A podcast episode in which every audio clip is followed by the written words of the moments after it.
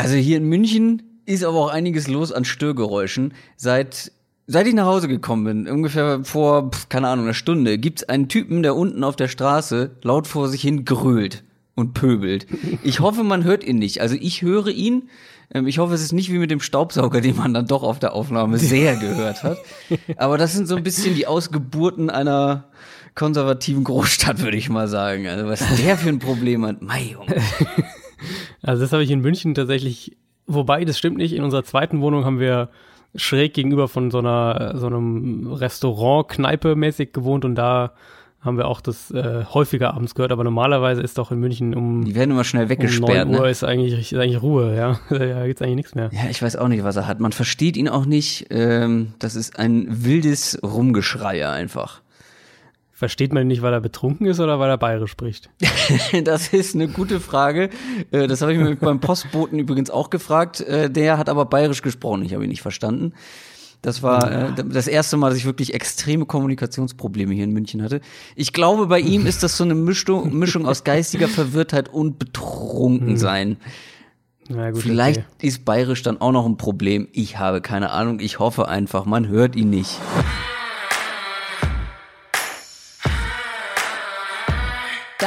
Set, Talk. Der Football-Podcast mit Adrian Franke und Christoph Kröger.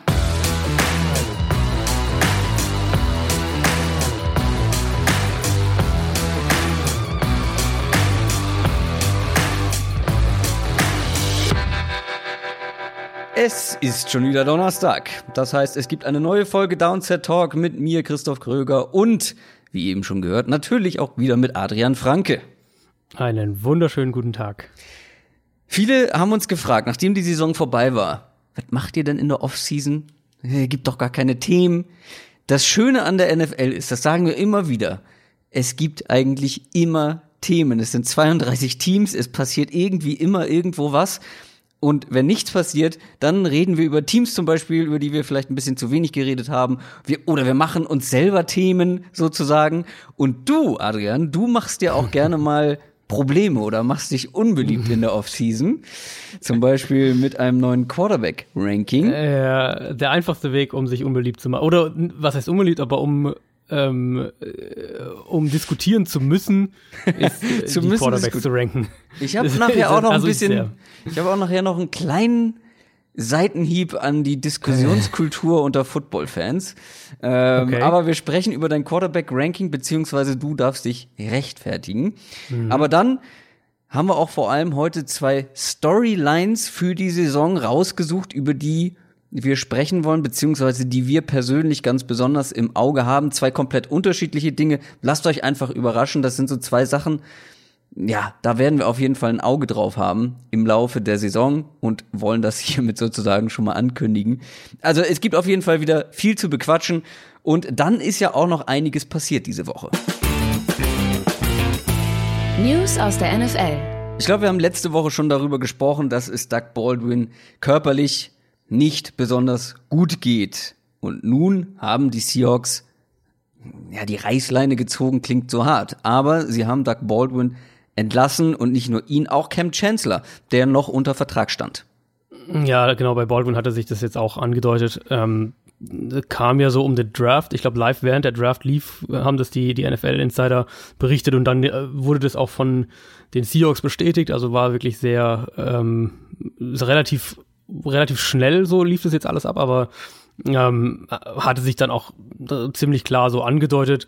Äh, Baldwin hat dann am, äh, am Sonntagabend in einem langen Twitter-Post auch mehr oder weniger seinen Rücktritt verkündet. Also er hat nicht geschrieben, ich trete zurück, aber es war so halt dieses neues Kapitel und so weiter. Hat, äh, das war eigentlich, hat er eigentlich ganz cool gemacht, fand ich. Ähm, findet ihr auf seiner Timeline einen Brief an sein eigenes Ich in der Vergangenheit quasi geschrieben und da eben so was ihn, was äh, seine NFL-Karriere so ein bisschen Revue passieren lassen.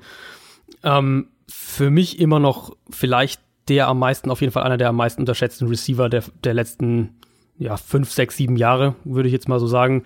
Ähm, war in, in, dem, in dem Super Bowl Playoff Run der Seahawks 2013 war er ein, ganz, ganz wichtiger Spieler. Für mich, für eine Zeit zumindest, einer der zwei, drei besten Slot Receiver der Liga.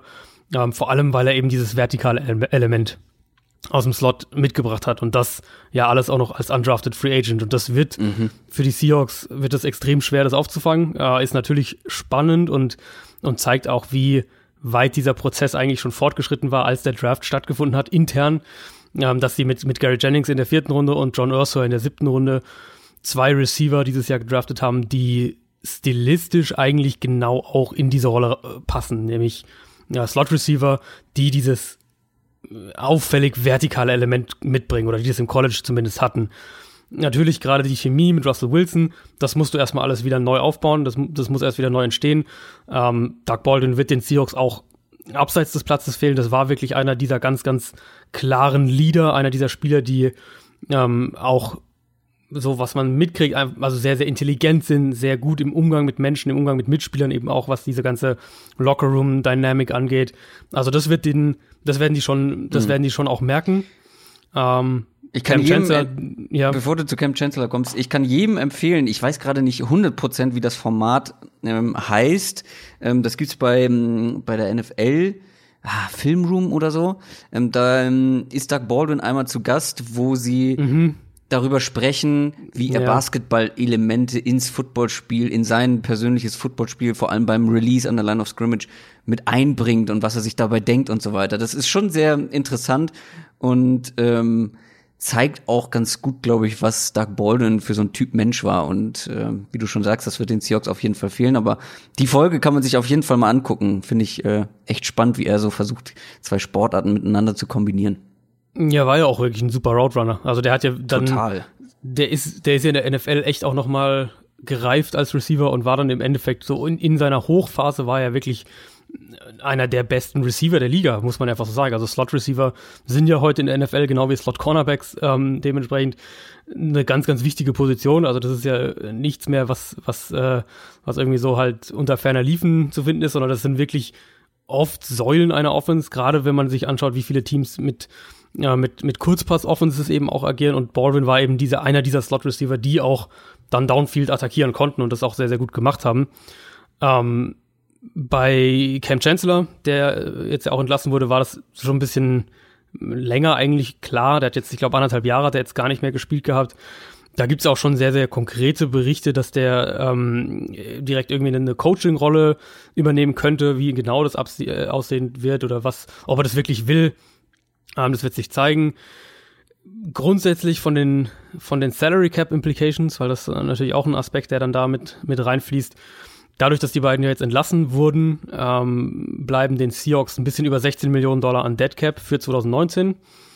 Die sparen ein bisschen über 9 Millionen Dollar an Cap Space ein durch die Entlassung. Und dann natürlich 2020 ist dann vor allem der, sind die, sind die krassen Einsparungen. Da ist dann der Dead Cap weg aus den Büchern. Da sind es dann knapp 28 Millionen an, an äh, an Salary Cap Einsparungen, die die Seahawks gewinnen, dadurch, dass sie sich jetzt dann von äh, Doug Baldwin und Cam Chancellor äh, getrennt haben. Und es sind jetzt tatsächlich, ich bin gespannt, ob du sie weißt, es sind nur noch drei Spieler des Seahawks Super Bowl Teams in Seattle. Russell Wilson, mhm. Bobby Wagner. Mhm. Dann wird's schon dünn. Defense Wahrscheinlich, wenn ich, wenn ich nicht drauf komme, ein O-Liner. Nee, es ist, äh, ist tatsächlich Defense. Defense? Mhm. Oh, oh, oh. Oh, das ist peinlich jetzt. Ich komme nicht drauf. KJ Wright, der ah, ja, okay. Ja. Ähm, und, und bei Wagner gibt's ja auch gerade was man so hört, ähm, sehr, sehr zähe Vertragsgespräche. Also mal schauen, ob die sich über 2019 hinaus einigen können.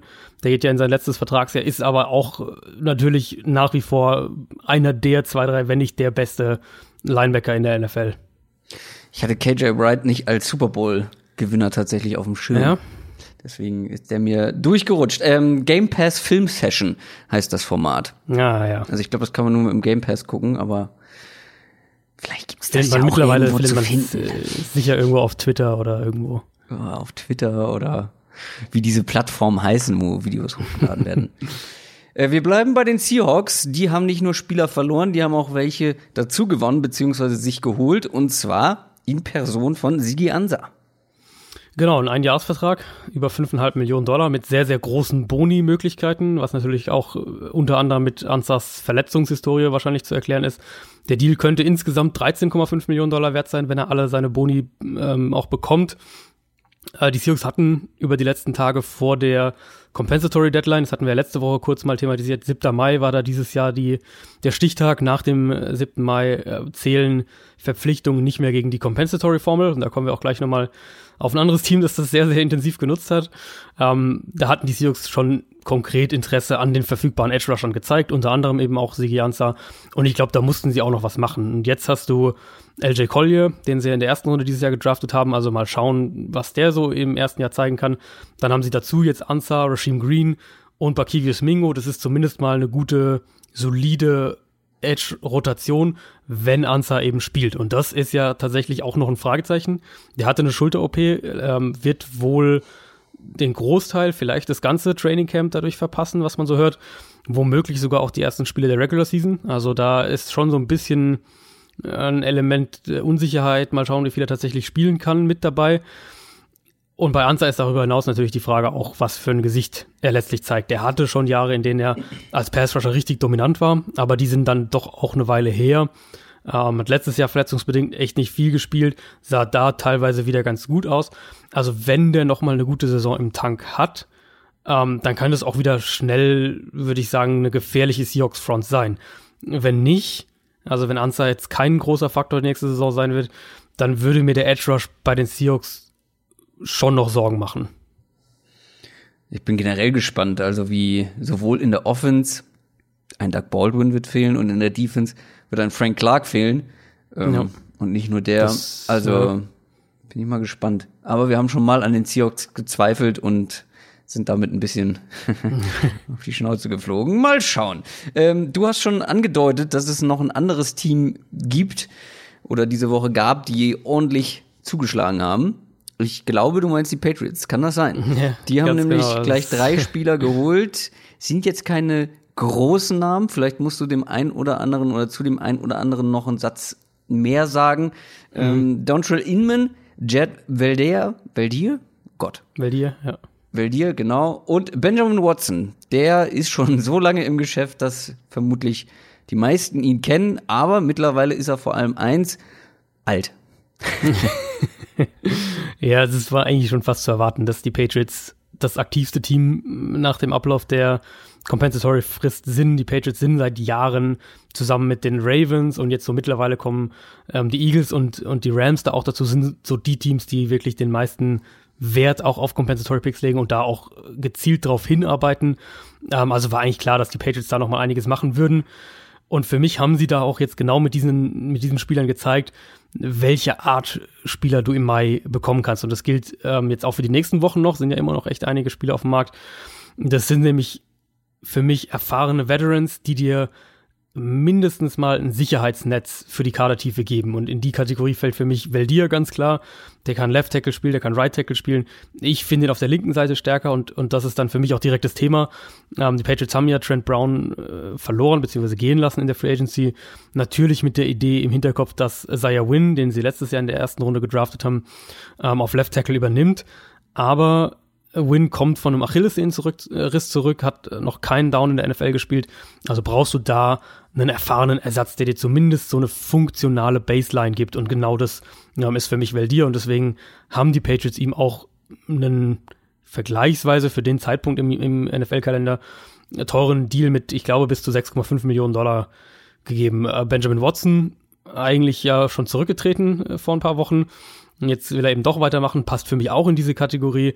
Wir haben ja über die Titan-Position gesprochen, dass es so ein bisschen überraschend war, ähm, dass die Patriots da im Draft so gar nichts gemacht haben. Jetzt haben sie nach Austin Seferian Jenkins noch Watson geholt und, und auch hier gilt wieder, die Offense kann, denke ich, damit funktionieren. Und auch wenn es vermutlich nicht mehr dieser zentrale Punkt äh, sein wird, erstmal mit Gronk war, aber es kann zumindest funktionieren. Dontrell Inman, äh, letztes Jahr bei den Colts, gibt ihnen nochmal einen physischen Receiver, was auch finde ich, schon so ein bisschen ein Muster erkennen, erkennen lässt, wenn man ja, sieht, dass sie einen Kiel Harry gedraftet haben, dass sie Demarius Thomas verpflichtet haben. Alles physische große Wide Receiver und ähm, natürlich theoretisch passt auch Josh Gordon da dazu, sollte der spielen. Und da wird mal sehen, wer von denen letztlich dann ähm, es auch in den finalen Kader schafft. Ja, also an Wide Receiver Auswahl und Tiefe mangelt es den Patriots mittlerweile auf jeden Fall nicht. Da sind ja einige mhm. dabei. Kommen wir zu den Jaguars und einer eher schlechten Nachricht, denn einer ihrer besten Spieler, Telvin Smith, könnte diese Saison nicht spielen. Klingt so, ja. Ähm, es kam, also ich bin jetzt kein Jaguars-Insider, vielleicht haben wir Jaguars-Fans, die das äh, noch irgendwie, die das mehr antizipiert haben, aber kam für mich eigentlich ziemlich aus dem Nichts. Ähm, hat via Instagram hat er erklärt letzten Donnerstag, dass er erstmal Zitat, seine Welt in Ordnung bringen muss, also offensichtlich Probleme abseits des Platzes hat. Äh, soweit ich weiß, ist bis heute nicht genau bekannt, was er damit meint, also was, was das genau alles, äh, was er genau damit sagen will. Ähm, die Jaguars haben auf Linebacker einiges an Tiefe, aber Telvin Smith war schon für mich eine der Säulen in dieser Defense, auch wenn es keine der, auch wenn er keine der Premium-Positionen spielt, wenn jetzt Pass Rusher, Cornerbacks ähm, als die wichtigsten Positionen in der heutigen Defense sehen. Telvin Smith war schon einer, für mich einer der zentralen Spieler trotzdem in dieser Defense. Ist der einzige Spieler äh, mit 100 Tackles, zwei Interceptions und einer Fumble Recovery in jeder der letzten drei Saisons. Das haben über den Zeitraum nur 15 Spieler in der NFL überhaupt einmal geschafft und er hat es in den letzten drei Jahren jedes Jahr geschafft. Also das ist schon, da geht denn schon einmal ein Leader verloren, ein unheimlich athletischer Spieler und eben auch einer, der wahnsinnig viele Löcher stopft auf dem Linebacker-Level. Aber man kann es ja auch jemandem nicht verübeln, ne? Wenn wenn irgendwas drumherum ist, was ja, wo du als Spieler klar. sagst, okay, nee, geht einfach nicht anders und das muss man dann finde ich auch respektieren. Ähm, vor allem auf jeden Fall, ja. Ja, die verdienen unendlich viel Kohle, aber es ist auch ein enormer Druck, der auf so einem Profisportler in dem Business lastet und wenn da irgendwie Psyche, ähm, da mit der Psyche irgendwie was los ist, dann muss man auch ich meine, das schaffen viele nicht. Ne? Also viele Profisportler, ja. dann schlägt es nach der Karriere irgendwie ein, in welcher ja. Form auch immer, ob psychisch oder familiär oder wie auch immer.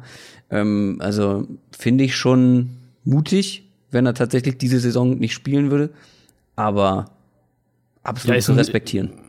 ist ein, äh, eigentlich ein Zeichen von, von Reife, würde ich sagen, am ehesten. Ja, also es, es zeigt eben, dass dass er das Problem nicht nur erkennt, sondern eben auch sagt, okay, das kann ich nicht ja. nebenbei lösen, was auch immer es letztlich genau alles ist. Ähm, dafür muss ich mich da voll drauf konzentrieren und äh, also jetzt mal davon ausgehen, dass das nichts ist, was ihn nachhaltig beeinflusst oder dass wir von irgend, dass es irgendwas ist, was ihn mit dem ja. Gesetz in Konflikt bringt oder so, werden da die Jaguars auch hinter ihm stehen. Davon gehe ich eigentlich fest aus. Ja klar, lass es ein Burnout äh, sein oder genau, sonst irgendwas, ja. was, oder was depressiv ist. Irgendwelche familiären Probleme, oder so. was, was auch immer. Ähm, dann kommen wir zu den Giants. Die haben auch jemanden verpflichtet, nämlich Mike Rammers. Ja, bei den Giants, ähm, die Offensive Line, die nimmt so langsam echt, echt Form an. Also sie haben ja, immerhin etwas. immerhin etwas. Wir loben die Giants. Achtung, hey. wir loben die Giants.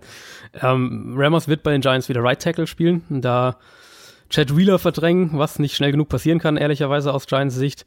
Ähm, musste ja bei den Vikings, war Mike Rammers letztes Jahr, musste er Right Guard spielen, wo er echt schlecht war. Also da, das war nicht seine Position. Die Giants-Verantwortlichen kennen ihn. Dave Gettleman kennt ihn noch aus Carolina, wo er ihn verpflichtet hat, wenn ich das richtig im Kopf habe, 2014. Und Pat Shermer, der Head Coach, kennt ihn natürlich noch aus Minnesota. Ähm, und wenn wir uns diese Line einfach mal anschauen, die die Giants da jetzt äh, über die letzten zwei Jahre zusammengestellt haben, also die Line hat ja eigentlich einen kompletten Umbruch mehr oder weniger durchlaufen, mit jetzt der Verpflichtung von Rammers, von Nate Soldier, von Kevin Seidler und dann natürlich Will Hernandez, den sie letztes Jahr in der zweiten Runde gedraftet haben. Äh, John Alapio auf Center ist zurück. Das sollte eigentlich auf dem Papier, für mich sollte das eine ich sage jetzt mal Top 12, Top 14 Offensive Line sein, mit Potenzial sogar für mehr. Ähm, Außer die Gegner stellen die komplette Box mit zehn gut, Spielern voll. Die, die, Gefahr, die Gefahr besteht natürlich, aber rein von dem, was die Giants jetzt individuell in der Line haben, und sie haben das ja auch ganz klar priorisiert, letztes Jahr mit, mit Soldier und, und Hernandez und dann, dass sie den Seidler-Trade gemacht haben und dass sie jetzt nochmal Mike Rammers holen, das zeigt ja schon, dass sie da wirklich, dass, dass das was ist, wo sie stark sein wollen und das ist ja auch diese klassische Dave Gettleman Kader-Zusammenstellung. Also Dave Gettleman-Teams waren ja meistens Teams oder wollte er zumindest so haben, die offensiv und defensiv an der Line of Scrimmage stark sind. Und deswegen ja, passt der Dexter Lawrence Pick ja auch so wunderbar rein in, in seine Philosophie. Und jetzt dann eben auch das, was sie über die letzten zwei Jahre in der Offensive Line gemacht haben. Das ist erstmal gut für, für Saquon Barkley natürlich. Ich ähm, sagen. Die spannende Frage ist dann natürlich einmal, was, wie du gesagt hast, was machen Defenses gegen die Giants? Können die Giants es schaffen, dass Defenses wirklich das Feld komplett verteidigen müssen oder ähm, spielen die Giants letztlich tatsächlich so, dass man, dass man die Box zustellen kann und sich darauf konzentrieren kann? Im Endeffekt ist das jetzt nochmal die Chance für Eli mit einer guten Line vor sich zu zeigen, falls er noch was im Tank hat. Und, und äh, falls da noch was ist, und wer den Podcast kennt, der weiß, dass wir beide da eher kritisch sind, aber falls da noch was ist, dann muss es dieses Jahr eigentlich rauskommen. Ähm, und falls da nichts mehr ist, ist natürlich die spannende Frage, ob wir, äh, ob wir Daniel Jones bald schon hinter der Line sehen. Und das ist zumindest mal, das haben wir oft genug gesehen. Dak Prescott war da natürlich das krasseste Beispiel, aber das ist eine, eine sehr, sehr wichtige und sehr, sehr gute Ausgangslage, wenn du einen Rookie-Quarterback oder einen jungen Quarterback reinbringst, wenn deine Offensive Line intakt ist. Dann letzte Meldung. Ich muss vielleicht kurz davor noch sagen, äh, wir nehmen heute am Dienstagabend auf. Alles, was am Mittwoch ja. passiert ist, werdet ihr am Donnerstag nicht in dieser Folge hören. Seht es uns nach. Ähm, die letzte Meldung geht um All or Nothing. Das ist diese wunderbare Serie, die es jedes Jahr zu einem Footballteam gibt, wo ein Kamerateam das Footballteam in der Saison begleitet da gibt es ähm, sehr schöne Folgen beziehungsweise Staffeln schon zu den Dallas Cowboys oder Arizona Cardinals, äh, die du auch sehr gut findest. Die Staffel ist auch deutlich besser als die von den äh, Cowboys. Gibt's auch zu einem äh, College-Team, wo mir gerade nicht mehr einfällt, welches. Michigan. Michigan, genau. Und die Rams. Die Rams, stimmt. Oh je, die habe ich ganz vergessen. Die habe ich aber auch geguckt, ja. Äh, Manchester City für Fußballfans. Ja, genau. Sehr, sehr gut übrigens. Sehr, sehr gut. Bin ich gerade dran. Und ja, soll, da, soll auch noch mehr, glaube ich, sogar geben, ne? Fußball ist da, glaube ich, noch mehr in Planung. Ja, ich glaube, weil die so gut ankam. Also das waren wirklich, mhm. ich finde, noch mal ein bisschen intimere Einblicke als jetzt bei einem Footballteam. Das liegt natürlich daran, dass ein Footballteam noch mal eine ganz andere Größe hat, eine, eine ganz andere Franchise ist, auch wenn Manchester City mhm. ja jetzt nicht gerade ohne ist, aber bekommst du noch mal tiefere Einblicke. Auf jeden Fall äh, hätte man diese Saison so spannende Teams begleiten können, wie die Cardinals, ja, wo so, so, sich so viel verändert hat mit einem neuen Quarterback, einem neuen Headcoach. Die Raiders zum Beispiel, ja, wo ganz spannende Charaktere jetzt unterwegs sind, inklusive John Gruden. Und wer soll es geworden sein? Es sind wohl oder es waren wohl die Carolina Panthers. Das ist das, was äh, heute am Dienstag so durchgesickert ist. Das ist noch nicht bestätigt, aber das ist das, was ähm, vor allem Mike Florio von Pro Football Talk berichtet nach, nach seinen Informationen, nach seinen Quellen, dass ähm, das All or Nothing Team letztes Jahr die Panthers Ach, begleitet hat. Und, das habe ich äh, missverstanden, genau. als du mir von der Meldung erzählt hast. Ich dachte, welche die kommende Saison beobachtet wird oder gefilmt nein, wird. Nein, nein, wer letztes Jahr dabei war. Wo kommende so, Saison, da hätten die Cardinals ja überhaupt keinen Sinn gemacht. Ja, nee. Da hätte ich die Browns gern gesehen. Naja. Ja, die wären auch nächstes Jahr spannend. Genau. Ich hätte die Steelers gerne gesehen. So ein, ja, das natürlich. Wär, das wäre super spannend gewesen. Aber es ah, sind wohl, ich also einen Denkfehler gehabt. Ja, das war dieses Jahr so, das war dieses Jahr auch so spannend, dass ähm, das so lange geheim blieb und auch so lange nicht öffentlich vom von ja. äh, von All or Nothing aus gemacht wurde, weil letztes Jahr war das wohl ah, ich bin mir nicht mehr ganz sicher, aber ich glaube, also zum Draft, glaube ich, wusste man schon längst, wer das Team ist und dann kamen auch schon bald die ersten Folgen raus. Ich also das, das, auch, ja. Das war sehr, sehr überraschend. Und wie gesagt, noch ist es nicht bestätigt, aber es, ähm, es waren wohl die Panthers, was natürlich vom Saisonverlauf her spannend ist. Sie sind ja sehr, sehr gut gestartet und dann, dann kam so dieser Absturz und sicher auch mit Blick auf ähm, diese Verletzung von Cam Newton, wo wir alle mhm. Erstmal das so nach dem Motto, ja, hat er jetzt was, hat er nix, mal schauen. Dann gab es da diese furchtbare Niederlage da in, in Pittsburgh am Donnerstagabend, ich glaube, war das auf jeden Fall ein Primetime-Spiel. Und dann ging es da auch mit, mit Newton ziemlich steil bergab. Und jetzt äh, wissen wir immer noch nicht genau, wann er wirklich wieder bei 100% ist. Also das, das ist für mich da eigentlich so mit, mit das Spannendste in, äh, bei der Serie dieses Jahr dann. Letztes Jahr, dieses Jahr. Ich frage mich immer, wie können die das überhaupt geheim halten? Deswegen habe ich auch gar nicht darüber nachgedacht, dass es um letzte Saison gibt, geht. Weil das ist auch ein ganzes Kamerateam, was da ständig dabei ist. Das sehen ja, Tausende das, von ja. Menschen. Wie können denn das, wie kann denn das geheim bleiben? Ja, gut, ich meine, also bei den Teams sind ja grundsätzlich immer irgendwelche Kamerateams dabei, auch von Teamseite aus, die das filmen und NFL-Films ist dann mal hier und da. Ähm, Aber auch die Angestellten ja- wissen das doch.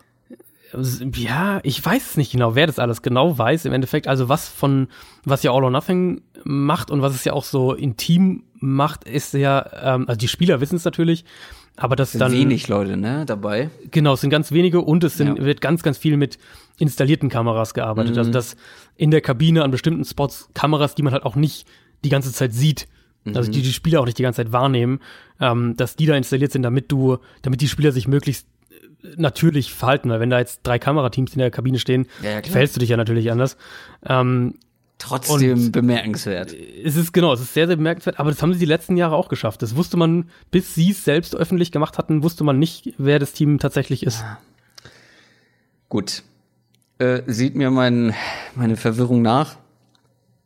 Äh, dann habe ich nichts zu den Cardinals und zu den Raiders gesagt. Wir machen weiter. Und zwar mit einer Rubrik, die wir lange nicht mehr gemacht haben. Die, die unseren Podcast schon länger hören, vor allem schon vor der letzten Saison gehört haben, die kennen das. Wenn Adrian irgendwie da was bei Spox raushaut, ähm, wo viel drüber diskutiert wird, dann muss er sich hier rechtfertigen.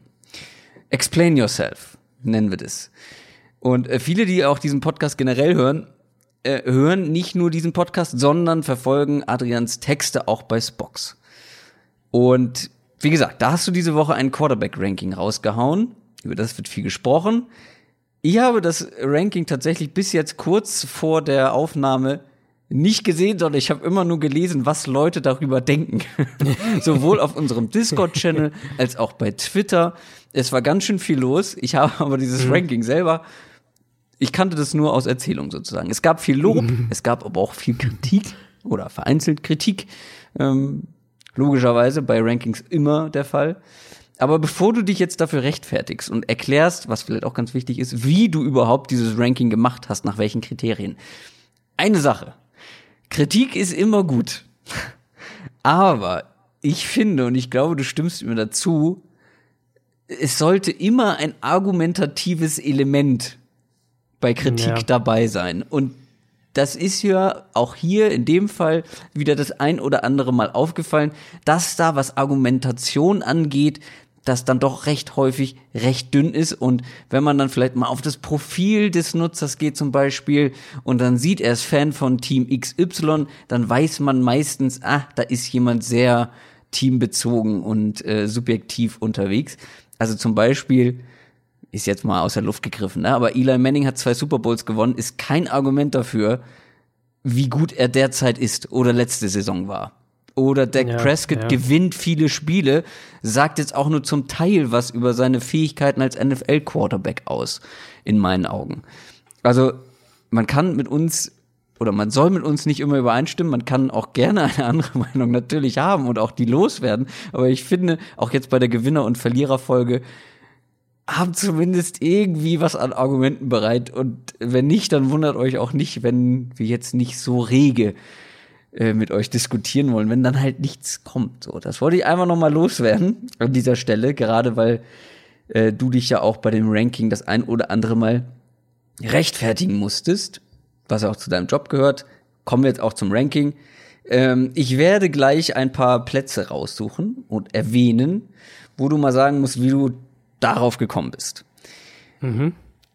Äh, Murray, also äh, Kyler Murray und äh, Dwayne Haskins wurden nicht von dir gerankt, logischerweise. Die haben noch nicht in der Ja. NFL gespielt. Du fängst mit Nummer 30 an und Josh Rosen ist deine Nummer 30, was mich übrigens überrascht hat. Und ich glaube, das ist schon ein guter Einstieg, dass du mal erklären kannst, nach welchen Kriterien du dieses Ranking gemacht hast, weil dass du Josh Rosen auf 30 hast, wird, glaube ich, auch den einen oder anderen Hörer überraschen. Ja, also im Endeffekt versuche ich so viel wie möglich einfließen zu lassen, um ähm, ein Ranking zu erstellen, wie ich den Spieler heute sehe und wie ich jetzt in dem Fall die 32 Starting Quarterbacks heute sehe. Also da zählt natürlich der Eindruck der letzten Saison ganz intensiv mit rein. Ähm, also Tape, äh, alles Mögliche an verschiedenen Statistiken versuche ich da irgendwie eben auch gegeneinander aufzustellen und zu gucken, wen, ähm, wen, sehe ich, wen sehe ich aktuell besser. Und dann auch ganz wichtig ist, ist oder zumindest versuche ich das, soweit es irgendwie geht, auszublenden. Ähm, äh, Potenzial spielt nur eine geringe Rolle, weil mhm. wenn wir von, von Quarterbacks, von einem Quarterback sprechen und sagen, ja, der hat aber XY Potenzial, ähm, dann ist es für mich, wenn ich davon spreche, wie ich die Quarterbacks Stand heute sehe, viel zu theoretisch, weil was bringt es mir denn, wenn der vielleicht vor fünf Jahren mal gut war oder physisch die meisten Möglichkeiten aller Quarterbacks hat oder vielleicht in drei Jahren mal richtig gut sein wird, sondern es geht mir eben wirklich darum, wenn diese Woche NFL-Spieltag wäre, wie würde ich vor diesem Spieltag die 32 Starting Quarterbacks in dem Fall jetzt ranken? Und es kommen auch noch andere Positionen über die nächsten Wochen, aber es ist an sich am ehesten, vielleicht kann man es ganz kurz sagen, es ist einfach für mich der Ist-Zustand. Also wie sehe ich die Spieler heute? Und Josh Rosen ist so, eigentlich, eigentlich ist es wirklich ein sehr, sehr guter Einstieg, weil es vom Potenzial her, glaube ich, auch nach wie vor, dass er ein richtig, richtig guter werden kann. In der Realität aber hat er letztes Jahr eben von einigen sehr, sehr guten Momenten, natürlich in einer sehr schwierigen Situation, mhm. abgesehen, ähm, hat er aber eben einfach nicht genug gezeigt, dass ich jetzt sagen würde, dass der äh, rechtfertigt Platz 25 oder sowas, sondern ähm, Rosen ist für mich genauso ein Kandidat, wo ich sage, College Tape hat mir sehr, sehr gut gefallen. Ich erkenne ein unheimliches Potenzial in ihm, aber er muss es jetzt eben erstmal in der NFL zeigen. Und letztes Jahr in Arizona hat er das nur sehr, sehr phasenweise in einzelnen Spielen, in einzelnen Momenten gemacht. Wie sehr beziehst du die, sagen wir mal, äußeren Umstände mit rein, die ja bei Josh Rosen hm. und Josh Allen, der auf 29 folgt, jetzt ja nicht gerade Bombe waren. Oder im Fall von ich, Josh Rosen zu sagen, die waren nicht gerade rosig. Oh. Ähm, ich versuche es, soweit es irgendwie geht, zu isolieren. Und das ist natürlich, das ist der schwierigste Part bei der ganzen Übung, weil ähm, letztlich hängt natürlich auch der Quarterback. Der Quarterback hängt am wenigsten von allen Spielern auf dem Footballfeld von den Umständen ab, aber er hängt auch davon ab. Ähm, und, und das ähm, so ob man jetzt von Tape-Notizen spricht oder von Statistiken in irgendeiner Art und Weise, ähm, wird das immer mit reinfließen und, und es wird auch so ein Ranking immer beeinflussen. Aber ich versuche es eben, soweit es irgendwie geht, davon losgelöst zu betrachten. Josh Allen auf 29, habe ich schon gesagt. Eli Manning, obwohl er zwei Super Bowls gewonnen hat, auf ja. der 28. Sam Darnold 27, Joe Flacco 26, Derek Carr 25, Nick Foles 24, Marcus Mariota obwohl du ja eigentlich ein großer Fan von ihm bist, auf mhm. 23. Auch wieder so ein Potenzialkandidat. Ja. Jimmy Garoppolo, 22. Jetzt kommt so eine Dreiergruppe mit Garoppolo, wo ich glaube ich persönlich das ein bisschen anders gerankt hätte in einer anderen Reihenfolge. Mhm. Jimmy Garoppolo, wir haben glaube ich letzte Folge drüber gesprochen, schwer einzuschätzen, weil äh, noch ja. unglaublich wenig gespielt. Ich finde trotzdem, noch, ja. das, was man gesehen hat, würde einen Platz vor zumindest Andy Dalton, den du auf Nummer 20 hast, rechtfertigen. Andy Dalton vor Mitch Trubisky und Jimmy Garoppolo. Ich glaube, ich hätte Dalton auf jeden Fall hinter den beiden. Vielleicht sogar, nee, hinter den beiden, ja. Der ist also Zustand. Also Auch hier, ja, ja, es gibt gute Saisons, weißt du, aber der ist Zustand, würde ich ihn äh, etwas weiter hinten haben. Also Garoppolo ist für mich tatsächlich ist mir dann, als ich das Ranking gemacht äh, habe, auch ähm, klar geworden, ist für mich eine der von zwei Spielern, vielleicht kommen wir zu dem anderen noch, ähm, die für mich, das waren für mich die größten Wildcards oder die am schwersten einschätzbaren Spieler, das, ähm, weil Garoppolo eben nur zehn Starts hat, das ist unfassbar wenig. Also ähm, jetzt die, die wir gerade eben hatten, hier Sam Darnold, Josh Rosen, Josh Allen, die haben alle schon mehr NFL-Starts als Jimmy Garoppolo. Dann hat er, dann kommt er natürlich vom, vom Kreuzbandriss zurück, das ist das eine. Und ich fand eben den Start in die vergangene Saison auch doch deutlich holpriger, als ich das vor der Saison gedacht hatte. Ähm, Garoppolo ist so ein Kandidat, der kann, wenn ich, also ich normalerweise mache ich die Rankings dann in der Saison ungefähr äh, alle vier Wochen. Der kann dann nach, nach dem vierten Spieltag kann der zehn Plätze höher da sein, äh, kann äh, vielleicht sogar noch mehr. Das ist durchaus möglich. Aber im Moment ist er für mich noch so eine ungewisse, ähm, gerade eben mit den Spielen aus der letzten Saison, die er gemacht hat, die zweieinhalb im Hinterkopf, dass ich mich bei ihm echt, echt schwer tue. Und ich habe Garoppolo auch überlegt. Mhm. Ich hatte ihn sogar teilweise auch mal auf der, äh, also vor Trubisky und auch mal vor Dalton. Aber Dalton ist für mich eben sagen wir mal, sicherer. Also wenn jetzt heute Spieltag wäre, Andy Dalton mit de, steht mit dem, äh, steht auf dem Platz oder Garoppolo steht mit dem gleichen Team auf dem Platz und dem, dem gleichen Scheme und allem. Ähm, bei Dalton bin ich mir relativ sicher, dass ich eine, eine solide Quarterback-Leistung rausbekomme. Ähm, bei Garoppolo habe ich da doch noch meine Zweifel so ein bisschen. Auch wenn ich ihn, gleiches Spiel wieder, was das Potenzial geht, angeht und das, was er auch in Ansätzen gezeigt hat, finde ich ihn super spannend und finde ich, hat er auch extrem viele Quarterback-Züge, die du von deinem Franchise-Quarterback haben willst. Aber er hat halt nur zehn Spiele bisher gespielt. Oder zehn Starts bisher gespielt. Ja, mit der 21 mit Strubisky werden die Bears-Fans natürlich nicht äh, mit übereinstimmen, ja. aber da haben wir oft über die Genauigkeit, Accuracy-Probleme gesprochen. Mhm. Ähm, Andy Dalton auf 20, Lamar Jackson auf der 19. Und jetzt der große Aufreger. Wir sprechen nachher noch ein bisschen mehr über ihn in einer anderen Rubrik. Dak Prescott. Aber der gewinnt doch Spiele, Adrian. Ich kann die Position nachvollziehen. Ähm, natürlich kann, glaube ich, würden unsere Rankings vielleicht so um ein paar Positionen immer ein bisschen anders aussehen. Auch bei Prescott. Ich habe kein Quarterback-Ranking gemacht. Ich weiß nicht, auf welcher Position ich ihn genau hätte, aber mhm. ungefähr in dem Bereich. Dak Prescott habe ich aber so rausgehört, rausgelesen. 18 finden einige, vor allem natürlich Cowboys-Fans, deutlich zu tief. Ja, das also, ja, gut zu sagen, es hat mich gewundert, ist jetzt wahrscheinlich auch falsch, aber ähm, ich finde eigentlich, dass das, also bei Prescott war einer der Spieler, den fand ich, ist auf 18 eigentlich perfekt aufgehoben, weil das ist für mich ähnlich wie auch Dalton, der ja nur zwei Plätze dahinter ist, ähm, ist er für mich eben so das perfekte, die, die, die perfekte Personifizierung von diesem durchschnittlichen NFL-Quarterback, was erstmal negativ klingt, aber nicht unbedingt negativ ist, weil du mit einem durchschnittlichen NFL-Quarterback auf jeden Fall Spiele gewinnen kannst.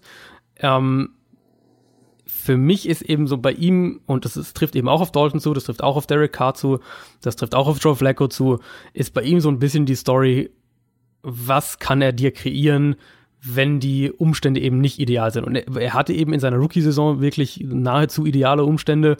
Da war er auch unglaublich gut und das äh, macht auch seine Bewertung so ein bisschen merkwürdig immer, weil er eben in seinem ersten NFL-Jahr, das war sein bestes Jahr und danach äh, hat er ein schlechtes Jahr und dann wieder ein etwas besseres Jahr letztes Jahr. Also so sein, sein, äh, seine Karriereentwicklung quasi ist sehr, sehr untypisch, vor allem für den Quarterback. Bei Quarterbacks normalerweise sieht man im ersten Jahr so ein bisschen Probleme noch, dann vom ersten auf den zweiten Jahr so eine deutliche Entwicklung und dann nochmal vom zweiten auf das dritte Jahr eine Entwicklung.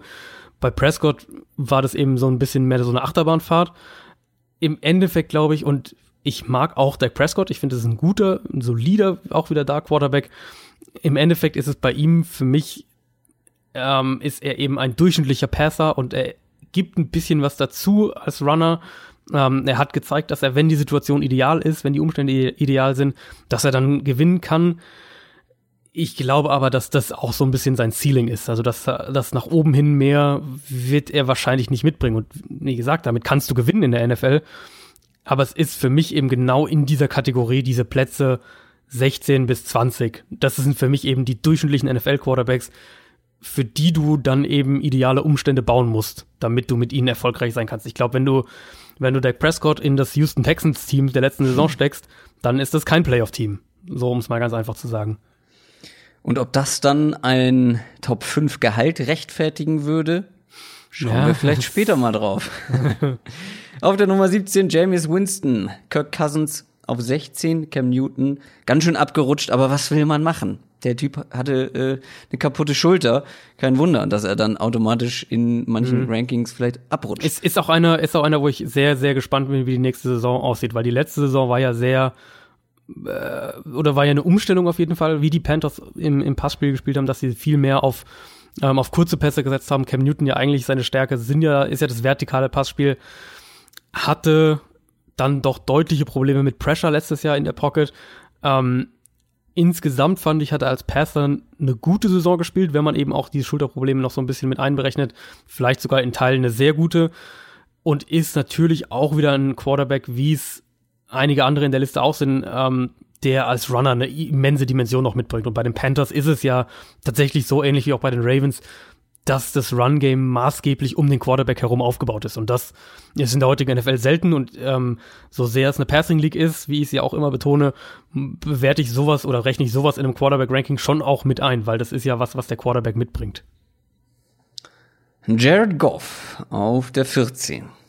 Äh, Matthew Stafford auf der 13. Da habe ich kurz überlegt, sage ich da was zu, aber im Endeffekt hätte ich ihn, glaube ich, kaum höher ranken können, weil alle, die da vorkommen, da würde ich mhm. mich, äh, ja, würde ich mich schwer tun, die hinter Matthew Stafford ja. zu bringen. Ja. Carson Wentz hätte ich dann vielleicht doch noch hinter ihm, den du einen Platz davor hast. Mhm. Ist aber so ein Tier, ne? Also ja. Wentz, Stafford, Goff, Newton, das ist so ein ungefähr ein Quarterback-Tier.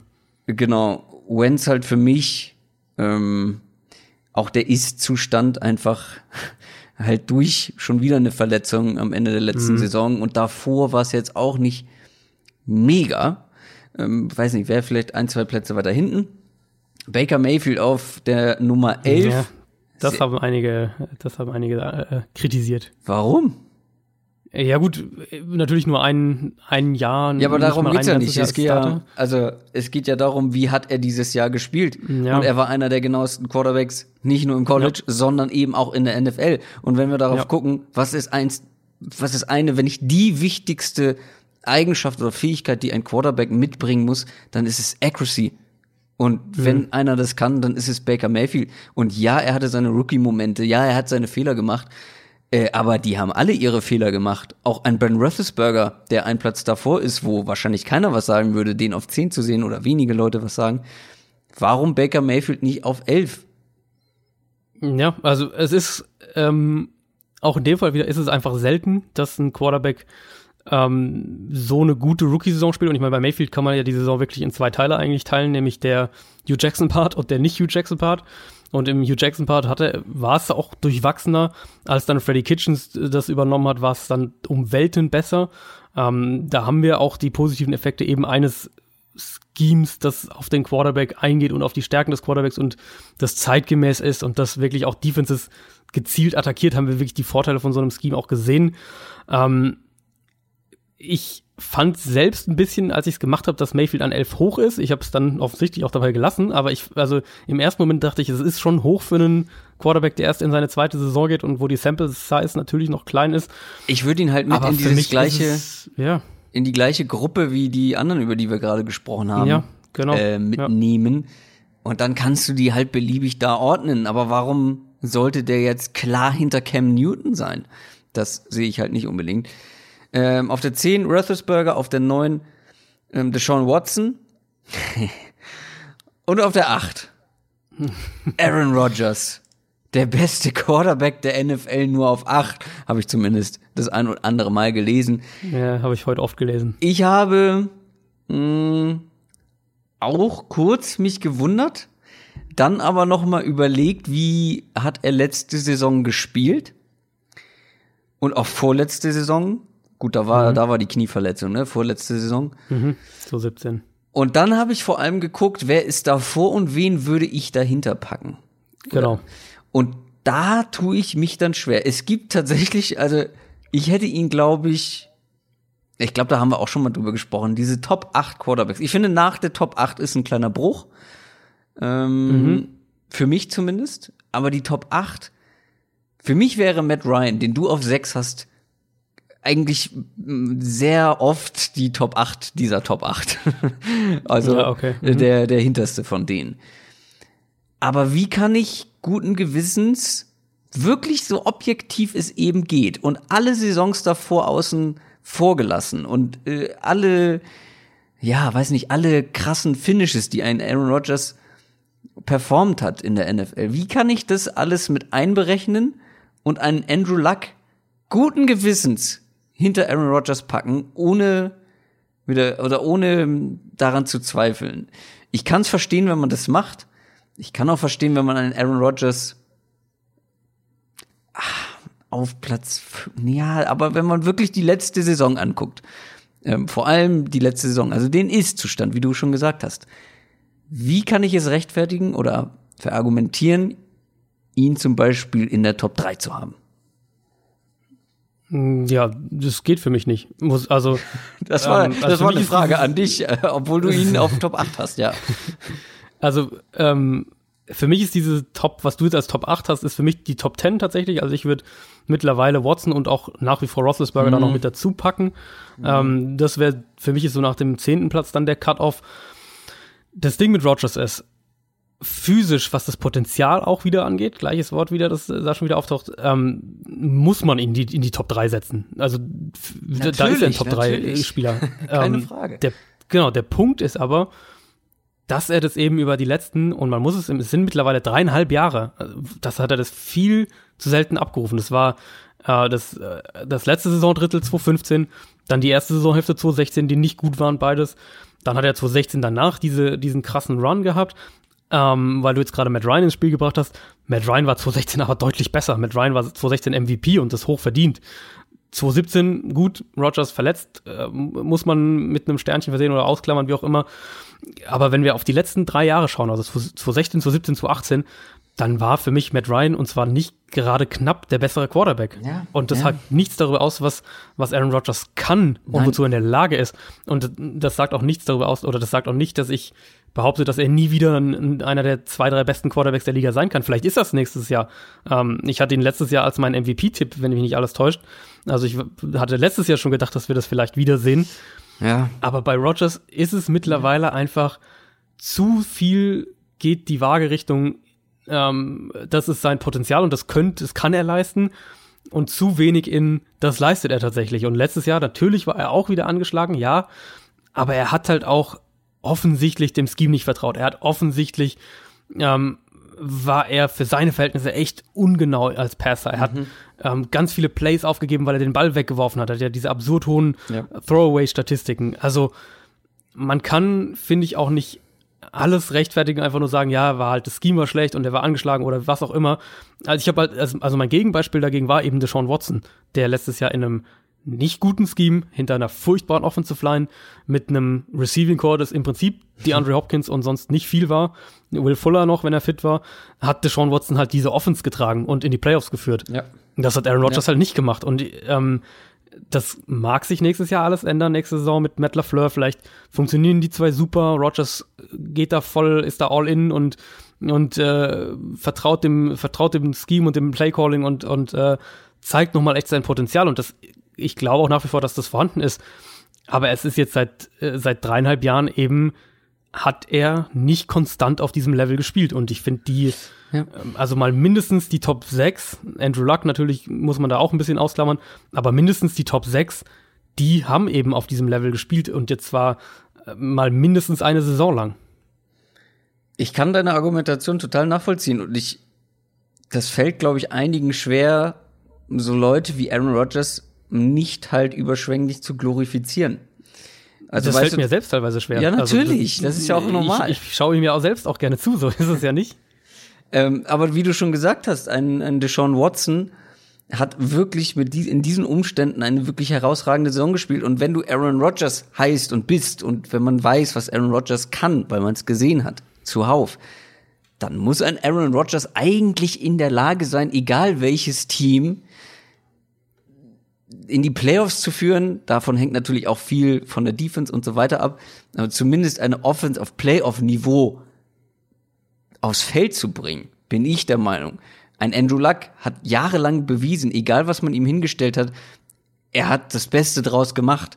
Und Aaron Ja. Rodgers hat eben die letzten, wie du sagst, was waren es, dreieinhalb Jahre, eben nicht das Beste draus gemacht. Ich glaube, weil auch wenn man sich mit Aaron Rodgers charakterlichen Eigenschaften mal so ein bisschen befasst, ich glaube sehr, dass sein, seine Performance auf dem Feld unter dem Verhältnis zwischen ihm und Mike McCarthy gelitten hat. Und umgekehrt. Also, dass sich das beide sein, ja. in einem sehr engen Verhältnis stand, dass wirklich, dass wirklich eben auch die, seine persönliche Leistung auf dem Feld darunter gelitten hat. Und deswegen kann ich mir sehr gut vorstellen, wenn das einigermaßen funktioniert mit Matt LaFleur, dass wir einen ganz anderen Aaron Rodgers sehen könnten.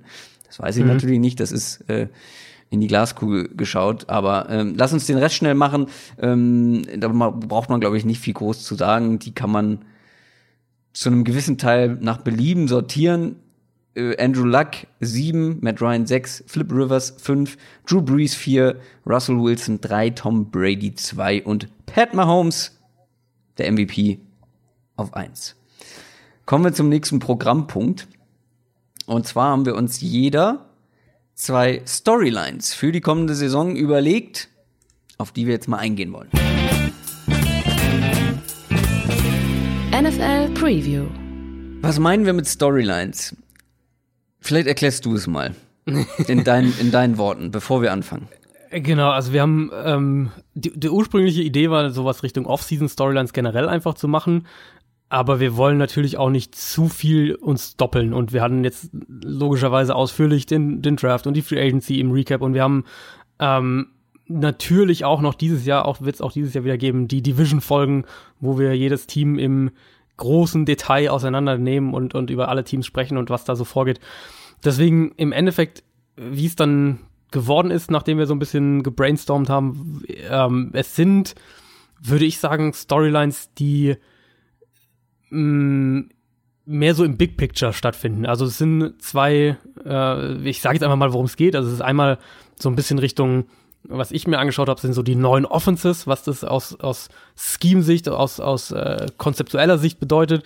Und was du dir so ähm, vor allem angeschaut hast, sind äh, die Cowboys und deren Situation, weil das aus Teambuilding, aus Kaderbuilding, aus Salary Cap, all diesen Sachen so eins der spannendsten Teams wahrscheinlich über die nächsten ähm, 18 Monate oder so in die Richtung sein werden.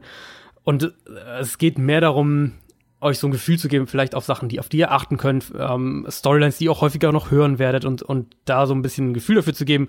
Wir werden natürlich über jedes Team noch einzeln ausführlich in den Division-Folgen auch sprechen und da dann auch noch mal ganz andere Sachen wie eben Quarterback-Duelle und so mhm. weiter äh, beleuchten.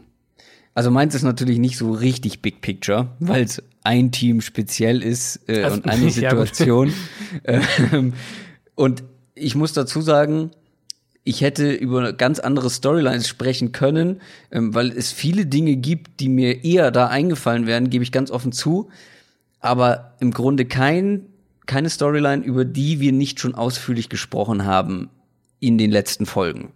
Oder, Oder wenig. sprechen werden. Wenn Oder sprechen werden, genau. Und ähm, die Situation bei den Cowboys, auf die wir gleich zu sprechen kommen, war so eine Sache, da wurde ich auch von ein, zwei Leuten angeschrieben, ey, ihr habt überhaupt nicht über die Cowboys gesprochen, weder beim Draft noch bei der Free Agency. Und das mhm. stimmt.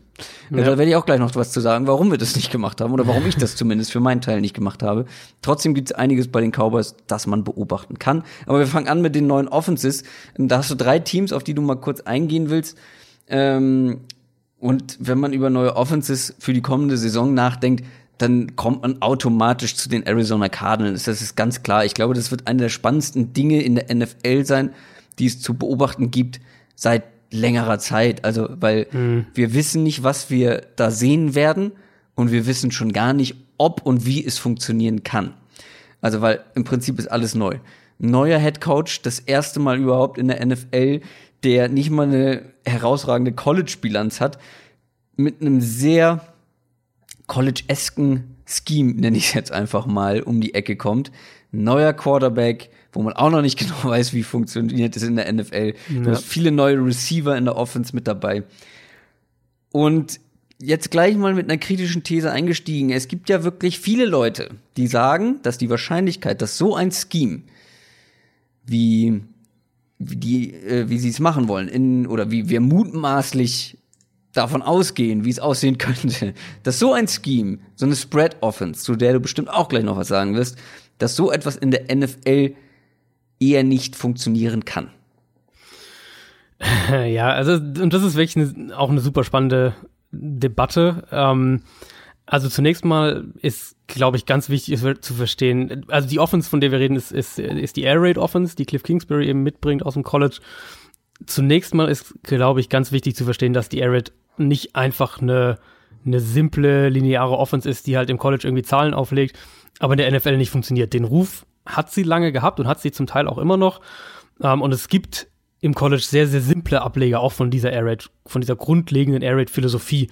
Ähm, Baylor war das über, über eine ganze Weile lang und äh, da, das ist ja die Offense, aus der RG3 damals kam, aus der so Receiver wie auch ein Josh Gordon kam unter anderem. Also die, ähm, wo die Receiver auch wirklich nur so zwei, drei Routes laufen müssen, äh, wo der Quarterback nur ganz wenig lesen muss, wo die, die Plays sehr, sehr simpel gehalten sind. Aber das, was Kingsbury spielt und was auch Lincoln Riley in Oklahoma spielt, ähm, der hat jetzt mit, mit Baker Mayfield und Kyler Murray die beiden letzten Nummer 1 Picks hervorgebracht, Lincoln Riley. Ähm, das ist deutlich komplexer. Ähm, also erstmal ja, die Offense von Cliff Kingsbury ist sehr passlastig und wird auch sehr passlastig sein. Vom Scheme her äh, wird es aber in der Basis erstmal nichts sein, was die NFL nicht auch schon über die letzten Jahre gesehen hat. Also die grundlegenden Play-Designs von den allermeisten Air Raid Offenses sind äh, verschiedene Varianten von, von dem Mesh-Konzept. Also das ist das Konzept, wo äh, zwei Receiver underneath direkt aufeinander zulaufen, äh, quasi direkt aneinander vorbeilaufen. Ähm, davon gibt es natürlich ganz, ganz viele verschiedene Ableger und verschiedene äh, Interpretationen und, und Play-Designs darauf aufbauen. Ähm, Four Verticals ist ein weiteres Konzept, also wo du vier vertikale Routes hast, aber die nicht einfach nur das Feld runterlaufen, sondern verschiedene Punkte in ihren Routes haben, wo sie, wo sie ähm, dann zurück, also sich umdrehen können, quasi um, wenn sie eine Lücke in der Coverage finden. Zwei, drei andere noch Shallow Crosses, also so kurze Crossing Routes, die mit einem äh, mit, mit tieferen Crossing Routes noch kombiniert werden. Das sind alles Konzepte, die in der NFL seit Jahren prominent vertreten sind. Ähm, gerade auch, dass viele von diesen Routes mit Option Routes funktionieren. Also je nachdem, was die Defense macht, muss der Receiver und der Quarterback dann unterschiedliche Dinge lesen. Die Patriots machen das seit Jahren, ähm, die Saints nutzen diese Konzepte, die Chiefs jetzt vor allem mit Pat Mahomes äh, nutzen die auch immer intensiver. Also die grundlegenden Konzepte von der Air Raid Offense, die sind weder was, was Kingsbury in die NFL bringt, noch was, wo unklar ist, ob es funktioniert, weil die funktionieren einfach seit Jahren in der NFL. Ähm, generell die Patriots sind ein gutes Stichwort, weil einiges von dem, was wir von Kingsbury sehen werden, kennen wir auch schon von den Patriots. Das ist vor allem ähm, das, äh, das detaillierte Anpassen von einem Gameplan an, an den Gegner. Äh, wie gesagt, die Option Routes gehören auch dazu. Kingsbury war ja als Spieler bei den Patriots, hat auch schon mehrfach angedeutet, dass ihn äh, Bill Belichick ähnlich stark geprägt hat wie Mike Leach. Äh, Mike Leach ist einer der zentralen Air Raid Coaches in der, im College und unter dem hat Kingsbury auch im College gelernt. Also ich glaube, dass wir da eine so ein bisschen eine Hybrid Offense sehen werden, ähm, wo es natürlich ganz, ganz spannend sein wird zu sehen, wie, wie die Cardinals und wie Cliff Kingsbury das an die NFL anpasst, gerade auch was, ähm, was Personal Groupings angeht. Wir werden garantiert ein sehr, sehr ausgeprägtes Play-Action-Passspiel sehen. Das hat, ähm, äh, das, haben, äh, das hat Oklahoma mit Kyler Murray auch sehr, sehr intensiv gemacht.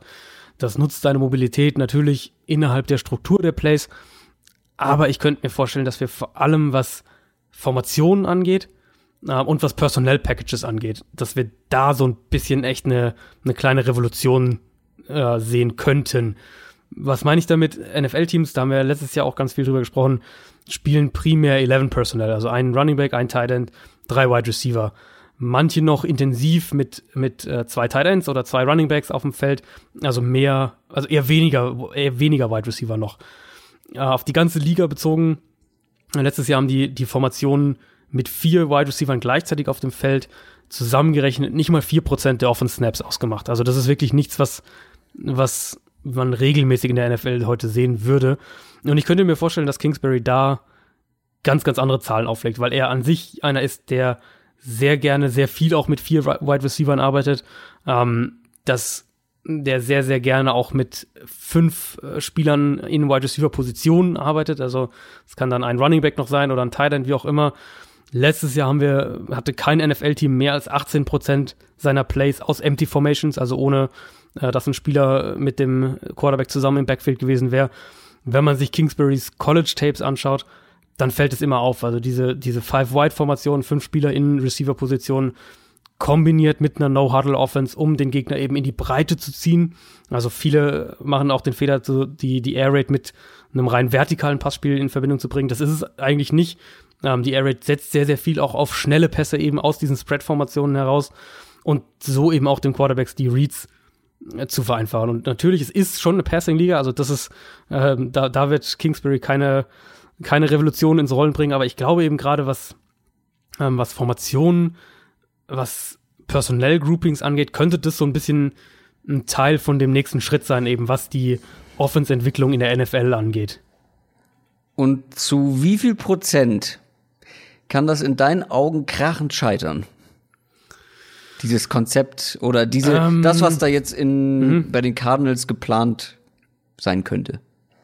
Also wenn ich eine Prozentzahl setzen müsste, dann würde ich sagen, dass ich eigentlich, äh, ich sag mal, dass ich so zu zwei Dritteln optimistisch bin. Weil ich von Kingsbury als, als Coach sehr viel halte. Ähm, wie gesagt, Kingsbury ist keiner, der, der ähm, äh, so ein, der eine simple Offense spielen würde, gerade was eben manche Air Raid Offenses, Air Raid Coaches im College machen, sondern der das schon sehr auf, ähm, in gewisser Weise auf NFL-Niveau anpasst. Das hat man auch immer wieder gehört, gerade von Patrick Mahomes letztes Jahr immer wieder, dass, ähm, dass er eben sehr viele, äh, sehr viel auch selbst an der Line of Scrimmage machen musste, dass Kingsbury ähm, von seinen, von seinen Play-Designs her, vom Play-Calling her, dass das schon sehr nah an dem auch war, was Mahomes eben jetzt bei den Chiefs dann erlebt ich denke, das wird nicht das Fragezeichen sein. Das Fragezeichen wird eher für mich sein, wie lange dauert's, bis das funktioniert, weil du hast natürlich äh, einen Rookie-Quarterback, du hast mehr oder weniger ein neues Receiving Core, ähm, zumindest zu einem ordentlichen Teil.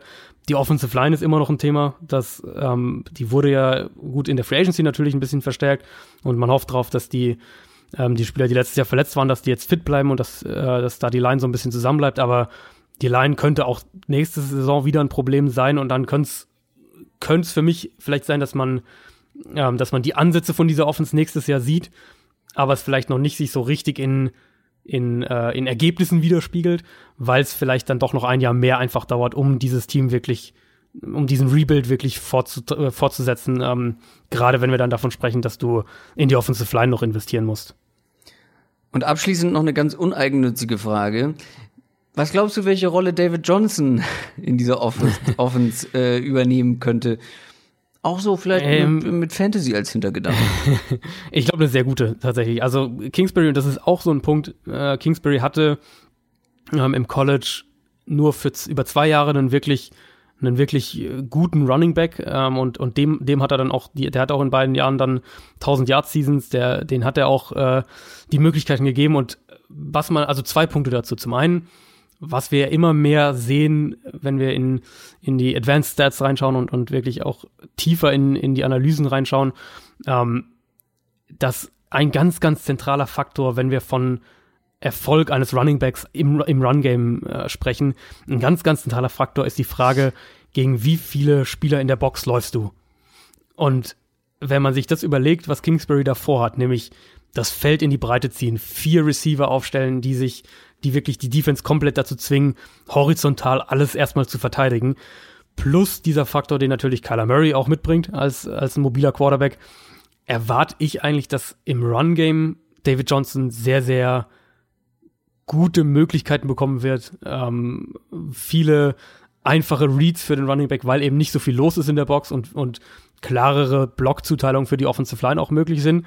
Und der zweite Punkt, ähm, David Johnson wird als Receiver, denke ich, deutlich besser wieder eingesetzt werden, gerade im Vergleich zum letzten Jahr, wo das ja teilweise ziemlich übel war, äh, weil Johnson wird sich wieder im Slot aufstellen, sich wieder outside aufstellen, wird da Ja. wieder mehr rumbewegt werden und wird auch, denke ich, wieder, wie wir es ja bei Bruce Arians eigentlich schon gesehen haben, äh, wird auch wieder tiefer, äh, tiefer angespielt werden, wieder eine tiefere Average Depth auf Target haben, was er ja kann, was er gezeigt hat, dass er es kann.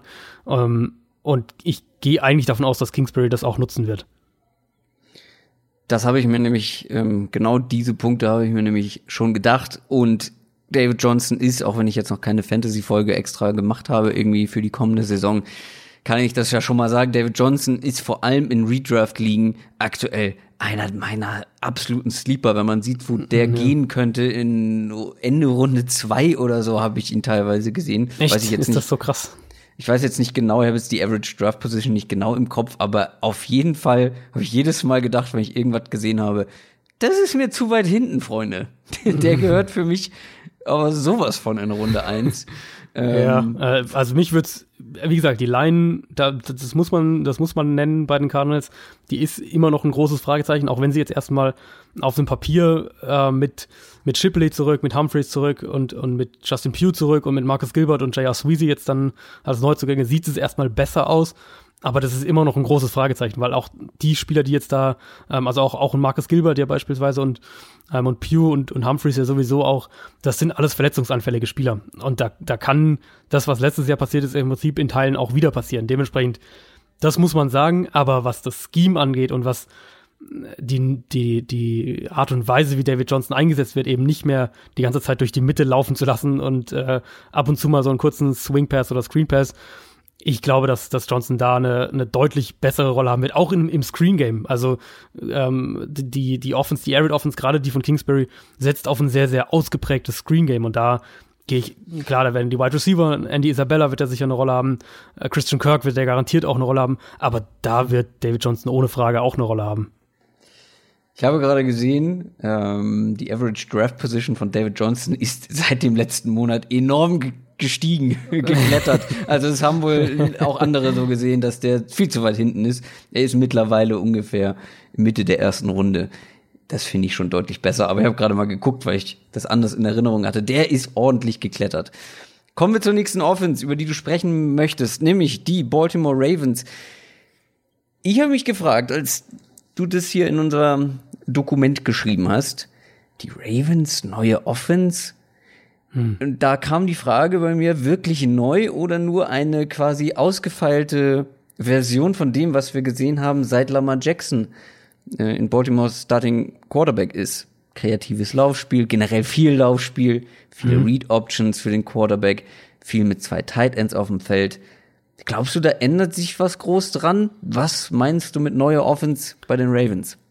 Also ich glaube, dass sie sich zumindest zum Teil neu erfinden müssen. Ähm, Greg Roman hat ja als Offensive Coordinator jetzt übernommen, war ja die letzten Jahre schon im Ravens Trainerstab und ich fand ein Zitat von ihm in dieser Offseason sehr spannend, als er gesagt hat, dass, dass sie ähm, die Offense mehr oder weniger neu aufbauen und alles neu gestalten wollen, alle, äh, alle Konzepte, alle, alle ähm, Ausdrücke, alle Wörter in der Offense, dass sie die neu überdenken und neu organisieren wollen und dass sie in der Lage sein müssen, verschiedene Dinge zu tun offensiv. Und das hat John Harbour, der Headcoach, auch nochmal bestätigt in dem Interview. Und dann habe ich mich so ein bisschen gefragt, okay, was, was heißt das denn eigentlich genau? Die Ravens letztes Jahr mit dem, äh, mit dem Quarterback-Tausch in der zweiten Saisonhälfte, Week äh, 11 war das, glaube ich, da haben die ja eine, eine absolute Herkulesaufgabe gehabt, nämlich innerhalb einer Saison, wo du nur sehr limitierte Trainingsmöglichkeiten hast, die Offense quasi komplett umzubauen. Von einem Pocket Passer zu einem Running Quarterback. Und klar, sie haben einige der Konzepte, die sie dann genutzt haben, haben sie dann, haben sie im Training Camp schon einstudiert gehabt, weil ja, sie auch gewisse äh, Play-Pakete für Lamar Jackson hatten. Das hat natürlich geholfen. Aber jetzt haben sie mal eine ganze Offseason, um wirklich diese Offense zu installieren, die sie, glaube ich, mit Jackson aufbauen wollen, ähm, die sie vermutlich auch im Kopf hatten, als sie ihn gedraftet haben. Und die natürlich das, was sie letztes Jahr gelernt haben, dann, als Jackson gespielt hat, auch mit äh, berücksichtigen kann. Ich könnte mir sehr, sehr gut vorstellen, dass das in, ähm, in puncto Formations und äh, ich sage jetzt mal Variabilität der Playdesigns, dass das eine der vielseitigsten Offenses wird.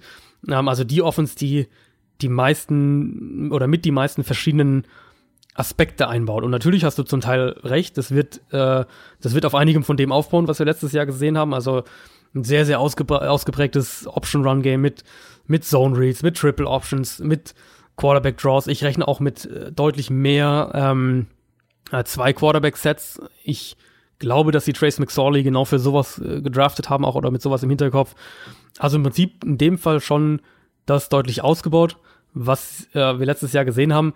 Letztes Jahr eben, und das ist so ein bisschen der Punkt, die Zone Reads, die sie gespielt haben, die haben ja auf ein paar wenigen Playdesigns aufgebaut. Also das waren jetzt ja nicht mhm, wahnsinnig komplex oder irgendwas, sondern das war eigentlich mehr oder weniger, wir, ähm, wir glauben, dass wir mit unserer Execution, dass wir damit euch schlagen können, weil ihr, ähm, wenn ihr unsere Zone Reads lest, dass ihr da irgendwelche Fehler macht. Ähm, ich glaube, dass wir darauf aufbauend dann noch ein deutlich ausgeprägteres Play-Action-Passspiel sehen, nicht unbedingt in der Quantität. Da war Jackson ja schon ähm, unfassbar hoch letztes Jahr. Der hat mit, mit allen, von allen Startern mit Abstand die höchste Quote mit fast Ähm, 43 Prozent von seinen Pässen waren Play-Action-Pässe. Äh, um das so mal einzuordnen, Jared Goff auf Platz 2 war bei knapp 36 Prozent, also 43 gegen 36 Prozent. Ich denke, dass das Play-Action-Passspiel und, und auch die Run-Pass-Options, dass das noch gefährlicher und besser eben in diese Zone Reads und, und diese Run-Pass-Option Designs, dass das zusammenwachsen wird. Also, dass es noch schwerer lesbar ähm, für die Defense wird. Und ich glaube, dass das auch ein Grund ist, warum die Ravens so entspannt auf den, auf den Wide Receiver Positionen waren und ähm, jetzt eventuell dann mit Marquise Brown und, und Miles Boykin relativ früh auch zwei Rookies starten könnten. Ähm, die werden sehr viel über das Scheme arbeiten, was das Passspiel angeht. Und sie werden eben, hast du ja auch schon angedeutet, mit vielen Tight Ends arbeiten. Ab, äh, ab dem elften Spieltag letzte Saison, also als Lamar Jackson übernommen hat, hatten die Ravens bei 33 Prozent von ihren Snaps zwei oder drei Titans auf dem Feld. Da waren mhm. nur die, die Titans, Eagles, Chiefs und Texans noch höher. Und äh, was drei Titan Sets angeht, war Baltimore das dritthöchste Team, ähm, äh, also in, in, in den Prozentzahlen. Das wird auf jeden Fall auch ein Faktor sein und darauf kannst du natürlich auch dann viel im, im Play-Action-Passspiel insbesondere aufbauen. Und ganz klar, Lamar Jackson muss als Passer besser und vor allem konstanter werden. Ähm, das ist egal, was sie vom Scheme her machen, ist das eine Grundvoraussetzung, weil sonst werden Teams sich, Teams sich voll auf das Run-Game fokussieren und die Offense so auch immer besser äh, stoppen können. Aber die Ravens müssen sich eben auch in dem, was sie machen wollen, nämlich vor allem äh, den Ball laufen, äh, müssen sie sich schematisch, glaube ich, deutlich weiterentwickeln. Wie gesagt, es war letztes Jahr nicht komplex, sondern, sondern eher auf Execution ausgelegt äh, was, was ja auch dann echt eindrucksvoll geklappt hat über, über diese, also bis zu den Playoffs. Ähm, ich sehe hier so ein bisschen das Potenzial, dass wir eine Weiterentwicklung von dieser Zone Read Offense sehen, die 2012 vor allem mit, mit äh, Robert Griffin und Kaepernick und Russell Wilson die NFL ja für ein paar Monate dominiert hat und dann ziemlich schnell verschwunden ist wieder, weil Defenses gelernt haben, sie ja, zu verteidigen und die Ravens haben das dann zum Teil letztes Jahr nochmal aufleben lassen. Aber ich glaube, dass wir so ein bisschen die Weiterentwicklung von diesem Trend bei den Ravens sehen können. Und da bin ich echt sehr, sehr gespannt drauf, auch weil es ja einfach der krasse Gegenpol ähm, dazu ist, wo sich die NFL ansonsten offensiv hin entwickelt, nämlich äh, was ganz klare Passing-Dominanz angeht. Kommen wir direkt, würde ich sagen, zu deiner dritten Offense, die du hier reingeschrieben hast. Und da habe ich mich noch ein bisschen mehr gewundert. Warum ausgerechnet die? Die New England Patriots also ich weiß schon, glaube ich, was du bei den Patriots mit neu, neuer Offense meinst. Ich weiß aber nicht, ob ich sie unbedingt in diese Rubrik neue Offenses genommen hätte, weil einfach mal, gucken wir einfach mal aufs Personal kurz. Quarterback gleich geblieben. Head Coach gleich geblieben. Offensive Coordinator gleich geblieben. Ein Großteil der Spieler, ähm, außer ein paar Veränderungen, gleich geblieben. Gronk äh, vor allem, natürlich, äh, ist nicht mehr da, aber das Fehlen von Gronk, ich meine, da haben sie ja jetzt schon ein bisschen Erfahrung mit. Ich meine, äh, die haben einige Spiele ohne Rob Gronkowski machen müssen. Und ein Keel Harry. Endlich mal ein richtiger Ex-Receiver, das, was vielleicht Josh Gordon hätte werden sollen. Ähm, okay, da haben wir ein paar personelle Änderungen, aber das wirst du wahrscheinlich äh, nicht als einzigen Grund gesehen haben, die hier mit in die neue Offensive-Rubrik mit reinzunehmen. Nee, ich glaube, dass die Patriots wirklich sich ganz anders präsentieren könnten. Ähm, ich finde die, die Patriots Offense grundsätzlich sowieso unheimlich faszinierend, weil für mich hat sich über die letzten, ich sage jetzt einfach mal zehn Jahre, hat sich kein Team ähm, seine offensive Identität so häufig geplant und erfolgreich verändert äh, wie die Patriots, ohne eben dabei den Quarterback auszutauschen. Ähm, klar, Gronk ist erstmal ein Pfund, was da fehlt war letztes Jahr immer noch Platz 12 in was Targets angeht in der Regular Season. Ähm, was mir dann so ein bisschen aufgefallen ist, als ich diese versucht habe, mal so, eine, so ein Gefühl dafür zu kriegen, was die Patriots offensiv machen könnten oder wo der so der Trend hingehen könnte. Ähm, ja, ich habe das so mal versucht, das als Gesamtbild zusammenzusetzen, was sie in der Free Agency gemacht haben oder machen wollten, vor allem auch, ja, was sie im Draft dann gemacht haben und was sie jetzt auch in den letzten Wochen noch und, und, und Tagen ja zum Teil auch noch gemacht haben. Gronk war, was seine Slot-Targets angeht, eigentlich nicht, nicht wahnsinnig aktiv. Gronk hat nur 11,9% seiner Targets im Slot äh, bekommen. Ähm, war ja eben viel auch als vertikal, als Outside Receiver eine äh, ne, ne Waffe für die Patriots. Äh, was haben sie jetzt gemacht? Sie haben Austin Safarian Jenkins geholt, ein Titan, der über die letzten Jahre im Slot eigentlich immer sehr aktiv war. Ähm, dann waren sie ja eben sehr aktiv auf der Suche nach einem Slot-Receiver in der Free Agency, waren ja an Golden Tate wohl dran, an Adam Humphreys auch. Als sie da keinen bekommen haben, haben sie einen Keel Harry gedraftet, der in meinen Augen eben vor allem ein Big Slot Receiver ist, natürlich mehr kann, aber das seine primäre Position sein dürfte. Dann haben sie Demarius Thomas verpflichtet, sie haben äh, Dontrell Inman verpflichtet, die beide auch im Slot spielen können. Ähm, hatten beide letzte Saison knapp 30 Prozent ihrer Snaps im, im Slot gespielt. Wenn wir schauen, was die Patriots aktuell haben, was sie gemacht haben und was sie priorisiert haben, ähm, dann sieht man meiner Meinung nach einen ziemlichen Fokus einmal auf diese, diese Slot-Rollen, also sehr viele ähm, Wide Receiver und Titans, die im Slot und Outside spielen können. Also das trifft ja dann auf die Titans zu, das trifft auf Keel Harry zu, das trifft auf Demaris Thomas, auf Dontrell Inman zu, das trifft auch auf Julian Edelman zu. Ähm, und dazu dann eben dieser Fokus aufs Backfield, wo sie jetzt Damien Harris auch noch gedraftet haben, zusätzlich zu Sony Michel, zu James White, zu Rex Burkhead, Brandon Bolden, den sie auch wieder geholt haben, James Devlin, der Fullback, der ja bei den Patriots in der Offense auch echt eine Rolle hat. Was sie dann genau daraus machen könnten, ich kam dann im Endeffekt zu, zu, zu einem Schluss, der jetzt für mich zumindest wahrscheinlich erscheint, oder der, der gut denkbar erscheint. Ähm, ich könnte mir vorstellen, dass wir eine Offense bei den Patriots nächstes Jahr sehen, die auf deutlich mehr Spread-Formationen setzt für schnelle Reads für Brady, ähm, um eben auch dieses Quick-Passing-Game aufrechtzuerhalten. Dass wir immer noch häufig zwei Runningbacks auf dem Feld sehen werden, von denen sich dann einer äh, via Motion direkt ähm, äh, oder direkt eben in den Slot oder Outside aufstellt. Und dass sie dann versuchen werden, auch aus diesen Spread Formations heraus ähm, ins Run Game zu gehen, um eben auch wieder gleiches, was ich bei den Cardinals gesagt hatte, vor allem gegen eine leichte Box zu laufen. Und Brady ist für mich immer noch vielleicht der beste Quarterback pre-Snap, unglaublich gut mit mit subtilen Bewegungen in der Pocket, Pocket Movement generell die Offensive Line wird gut sein. Da äh, mache ich mir eigentlich keine Sorgen, wenn man das, sich das Coaching anschaut bei den Patriots. Und ich glaube, dass New England gerade an einem Plan arbeitet, um Defenses pre-Snap noch mehr herauszufordern, weil der Fokus eben für mich darauf zu liegen scheint, ähm, eine möglichst flexible Offense aufzubauen. Und, und hm. Patriots ja. schieben ja schon seit Jahren ihren Fullback als Receiver vor dem Snap raus, um Coverage zu erkennen. Äh, mit, mit White und Burkett kannst du das ja sowieso auch machen. Mit Harris kannst du das zu einem gewissen Grad auch machen. Dann eben jetzt die Titans mit, mit Safarian Jenkins, mit ben, Benjamin Watson und die Wide Receiver, die du auch eigentlich beliebig überall hinstellen kannst. Also da ist eigentlich fast kein Spieler in dieser Offense, wenn wir jetzt mal von äh, nur von den Skill Positions sprechen, ist an irgendwie an eine bestimmte Position gebunden oder sollte auf dieser Position spielen. Und ähm, die Patriots werden, glaube ich, offensiv schon ein gutes Stück anders aussehen als die letzten Jahre. Und das, äh, da bin ich schon auch echt gespannt drauf, wie sie es machen. Und gerade bei den Patriots auch, wie viel wir da dann doch wieder sehen, was vielleicht College-Elemente in der Offense angeht. Also ob sie sich da natürlich jetzt nicht im Sinne von irgendwelche Zone Reads oder sowas, aber was äh, was Passkonzepte angeht, wie sie sich Warum da äh, äh, wie sie sich da vielleicht auch bedienen werden. Und ähm, ich kann es noch nicht so ganz greifen, aber das ist zumindest die Theorie, zu der ich dann im Endeffekt kam, was was mir am wahrscheinlichsten erscheint. Ja, ich finde die Stichworte nicht ganz greifen können und flexible Offense glaube ich, am besten bei den Patriots. Ich könnte mir halt mhm. vorstellen, dass sie sowas auf die Beine stellen wollen in der Offense, wie sie es in der Defense ja schon seit ein paar Jahren machen. Einfach dieses, ja, wie, ja, flexibel ist, glaube ich, das beste Wort. Also, dass du einfach, dass viele Spieler vieles können müssen, dass du dich auf den Gegner perfekt anpassen kannst. Ja. Ähm, und das machen sie ja in der Defense halt sehr erfolgreich ähm, schon.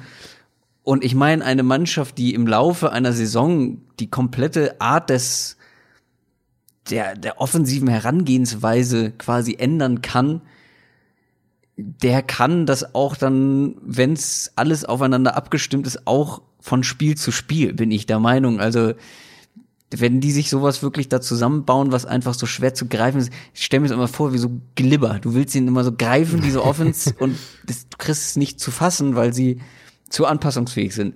Ähm, vielleicht ist das das Ziel letztendlich, was die, was die Patriots formen.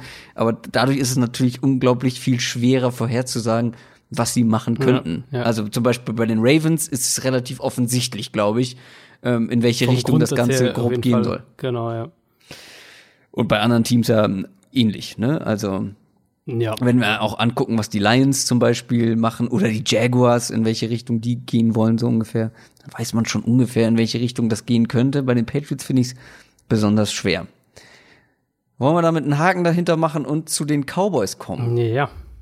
Die Cowboys, ich habe es ja eingangs schon angekündigt, ist eine, finde ich, von vielen Storylines der einzelnen Teams, auf die wir ganz besonders oder auf die ich ganz besonders schauen werde im Laufe der Saison.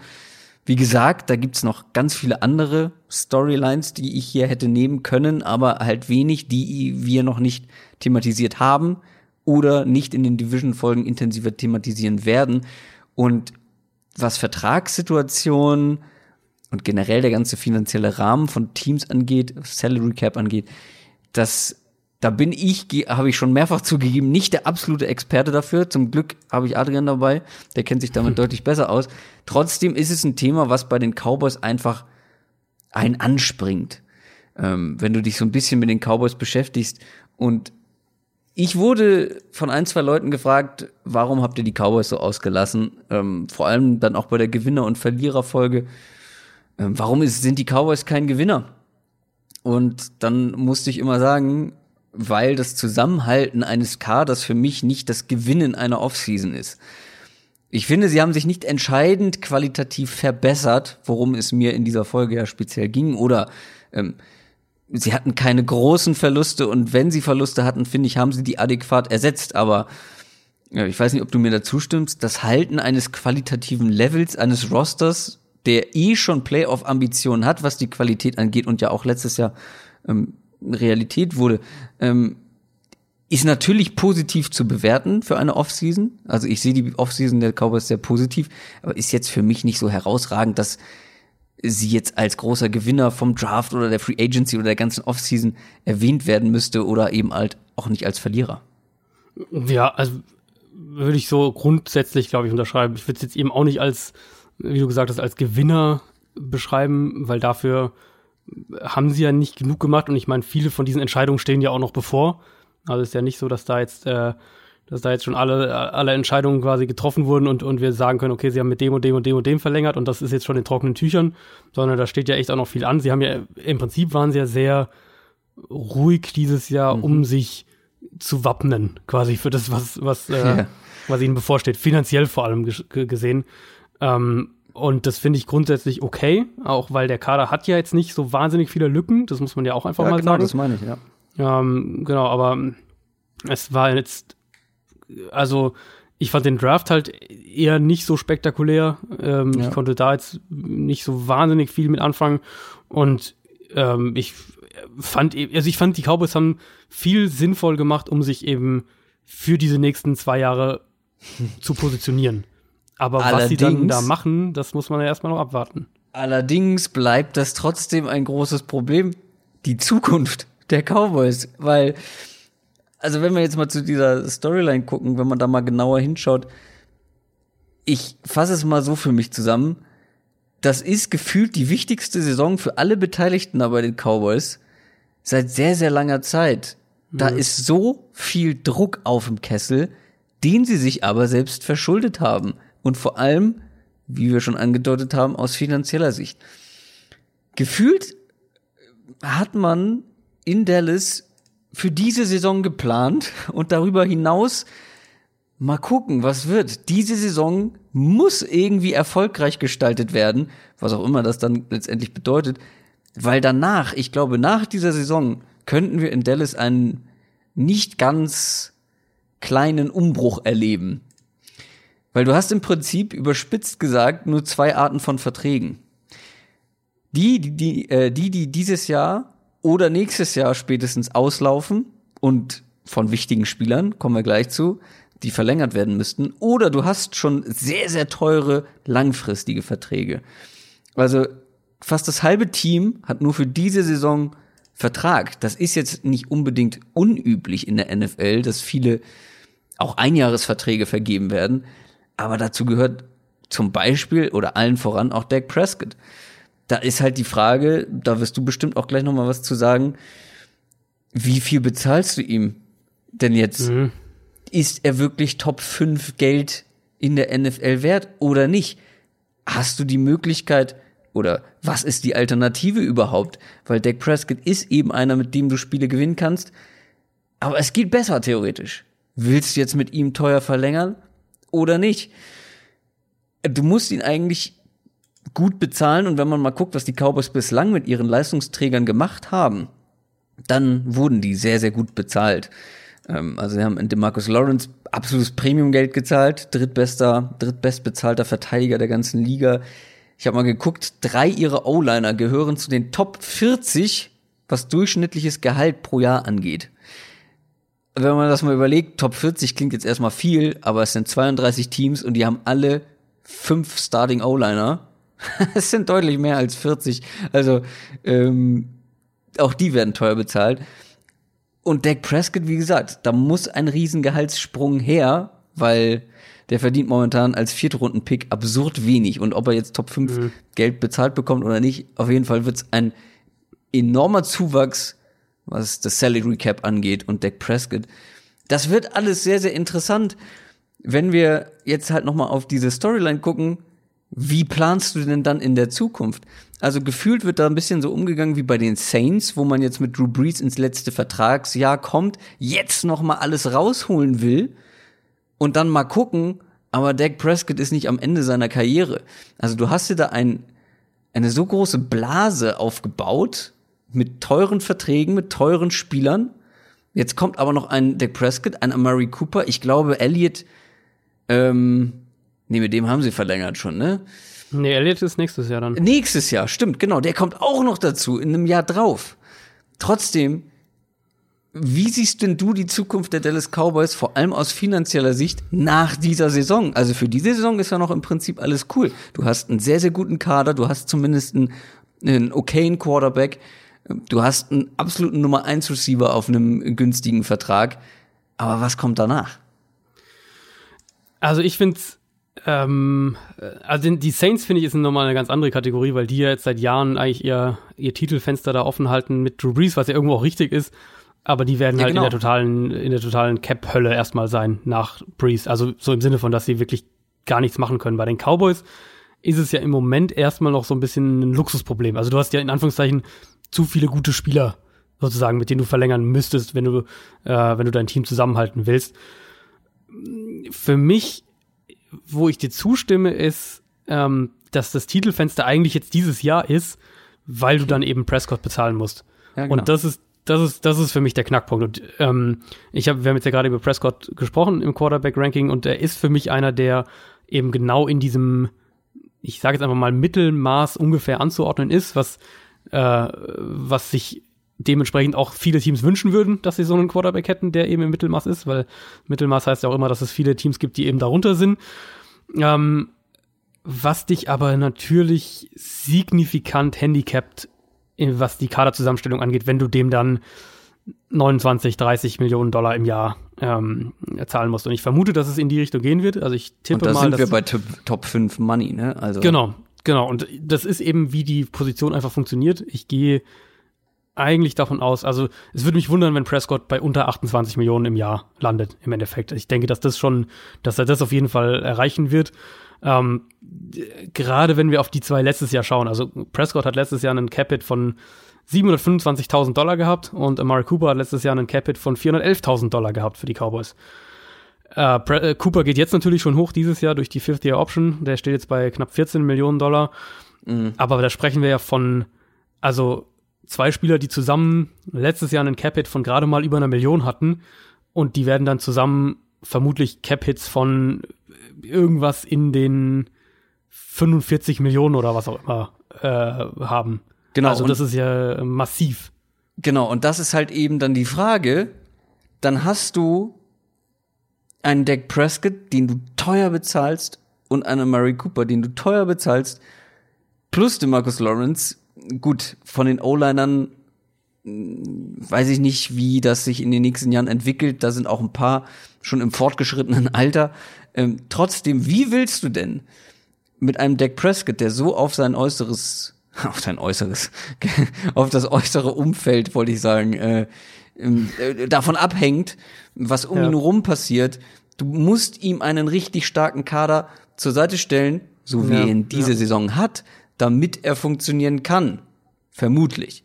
Das kannst du aber nicht mehr, wenn du ihm unfassbar viel Geld zahlst. Du kannst einfach kein Roster in der Qualität mehr auf die Beine stellen.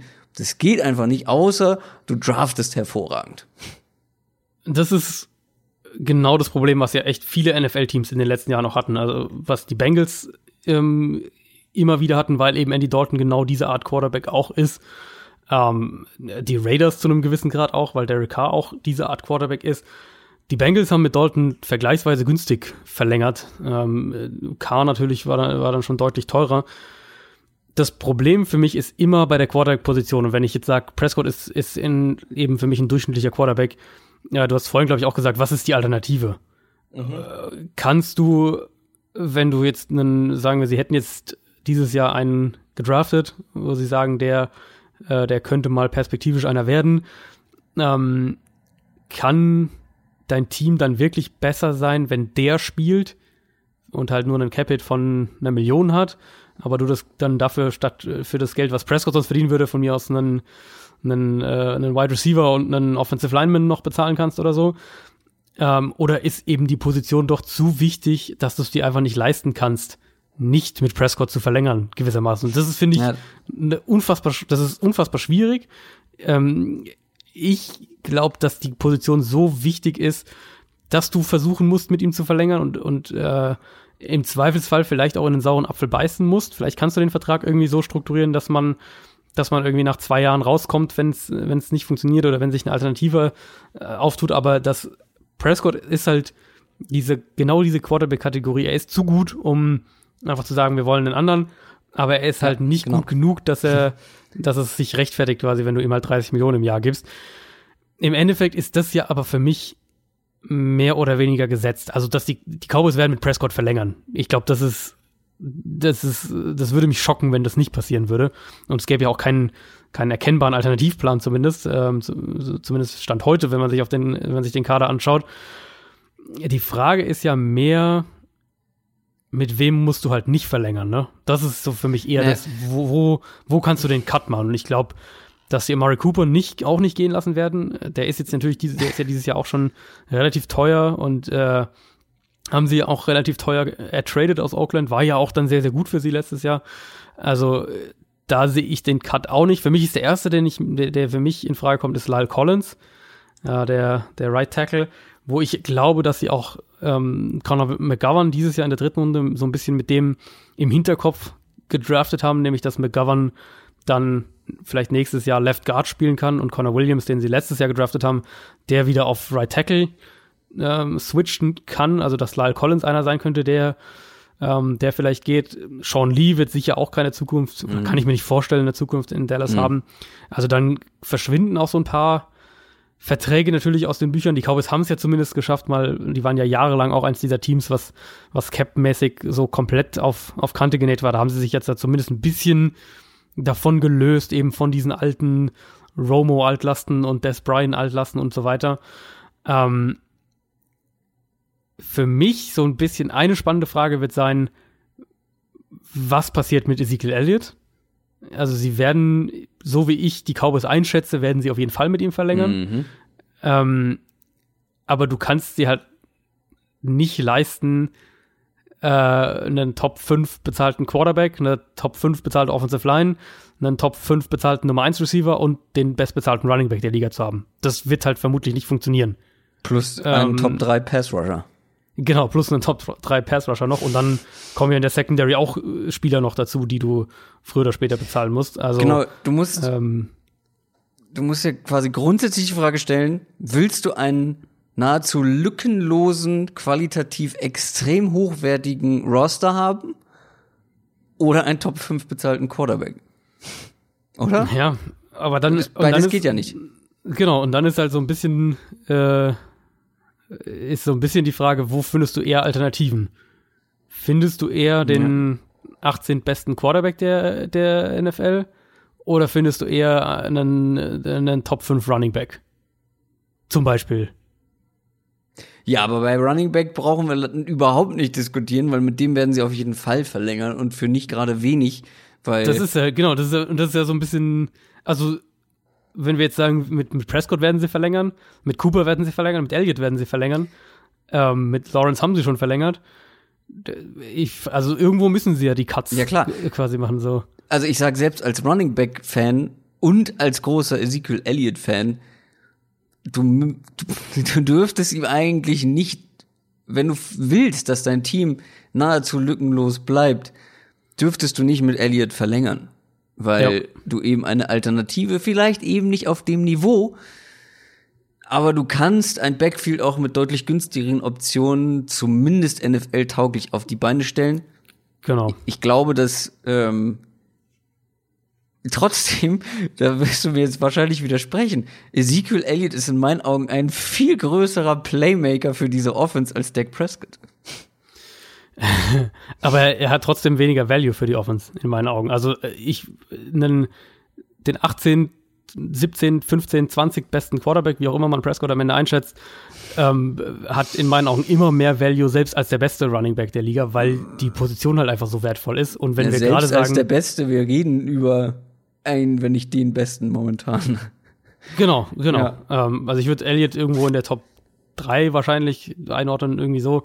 Ähm, gerade wenn wir eben sagen, was die Cowboys ja alles in die Offensive Line investiert haben und ja auch in sehr, sehr gute Spieler. Also ähm, der Tyron Smith und Travis Frederick, der jetzt auch zurückkommt, und Zach Martin, das sind drei der jeweils auf ihrer Position besten, wenn nicht die besten Spieler auf ihrer Position. Also da ist ja auch eine immense Qualität und Connor Williams ist ein guter, äh, war ein gutes, ein gutes äh, Draft-Prospect letztes Jahr.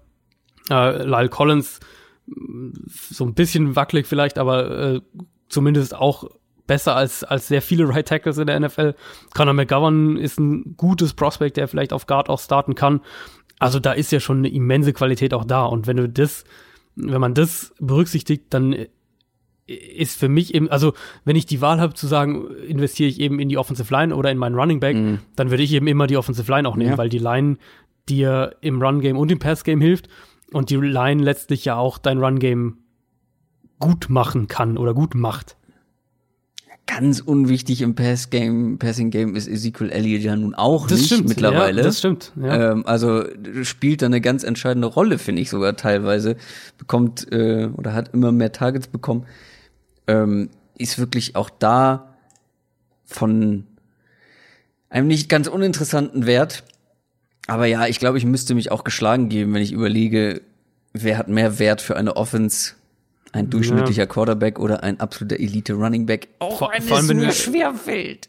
Eigentlich will ich das nicht, weil Aber ich bin stolz auf dich. ja, aber, Aber also, eig- eigentlich Ich meine, also wenn wir auf die, wenn wir einfach mal auf die Verträge schauen, was, was müssten die Cowboys Elliott zahlen? Und da reden wir halt vermutlich von 15 Millionen im Jahr. Also Ted Gurley verdient 14,3 Millionen, ähm, Le'Veon Bell und David Johnson knapp über 13, beziehungsweise Johnson 13 Millionen im Jahr.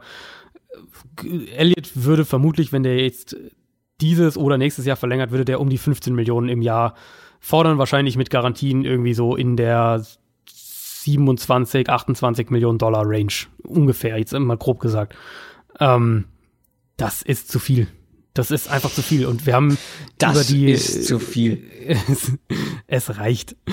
Ähm, wir haben jetzt gerade über die ganzen Namen gesprochen und da kommen natürlich auch noch mehr dazu. Ähm, ein Byron Jones und ein Jeff Heath, beispielsweise Jalen Smith ist dann auch äh, fällig. Ähm, so wie du gesagt hast, du kannst die nicht alle halten und so so äh, bitter der Apfel ist, in den du dann reinbeißen musst, wenn du halt Prescott 30 Millionen im Jahr zahlen musst oder 29 oder 28, ist das für mich immer noch der bessere Weg als ähm, zu sagen, wer, wenn man sich entscheiden muss, wir zahlen Elliott 15 bis, bis 16 Millionen im Jahr. Ich guck gerade mal, ob ich mal irgendwie ein gutes Beispiel finde, aber das meist, die meisten günstigen Quarterbacks sind leider auf ihrem Rookie-Vertrag. Das ist halt so, ja. Ähm, Also du willst, äh, Andy Dalton wäre für mich äh, das, das Beispiel. Ich glaube, der hat einen sehr, sehr, sehr teamfreundlichen Vertrag damals. Ähm, der verdient 16 Millionen im Jahr. Ja, Tyrod das- Taylor ist momentan äh, sogar noch die- zu haben. Würdest du lieber? Würd, ach ja, stimmt, verdammt, steht hier auch. Hab ich gar- Stimmt, er ist ja mittlerweile bei den Chargers, aber verdient relativ wenig. Ähm, Das stimmt, ja. Würdest du lieber Wa- Warum frage ich dich eigentlich? Würdest du lieber Tyrod Taylor zusammen mit Ezekiel Elliott im Team haben oder Damian Williams zusammen mit einem teuer bezahlten Dak Prescott? Das ist, das ist, das ist nicht schlecht, die Frage. Ähm, Oder? Aber ich würde, ich würde, ich würde trotzdem Prescott nehmen. Also, Ja, guck mal, ich nicht. Ich würde, Es ich würde, ich würde, ich glaube, Ich ich, glaube- ich, ich würde mich entweder von Rookie Quarterback zu Rookie Quarterback, der einigermaßen was kann, äh, hangeln oder dann zur Not halt auch mal einen Case Keenum nehmen. boah. Ja, gut, okay, nee. Case Keenum, Case Keenum, ja.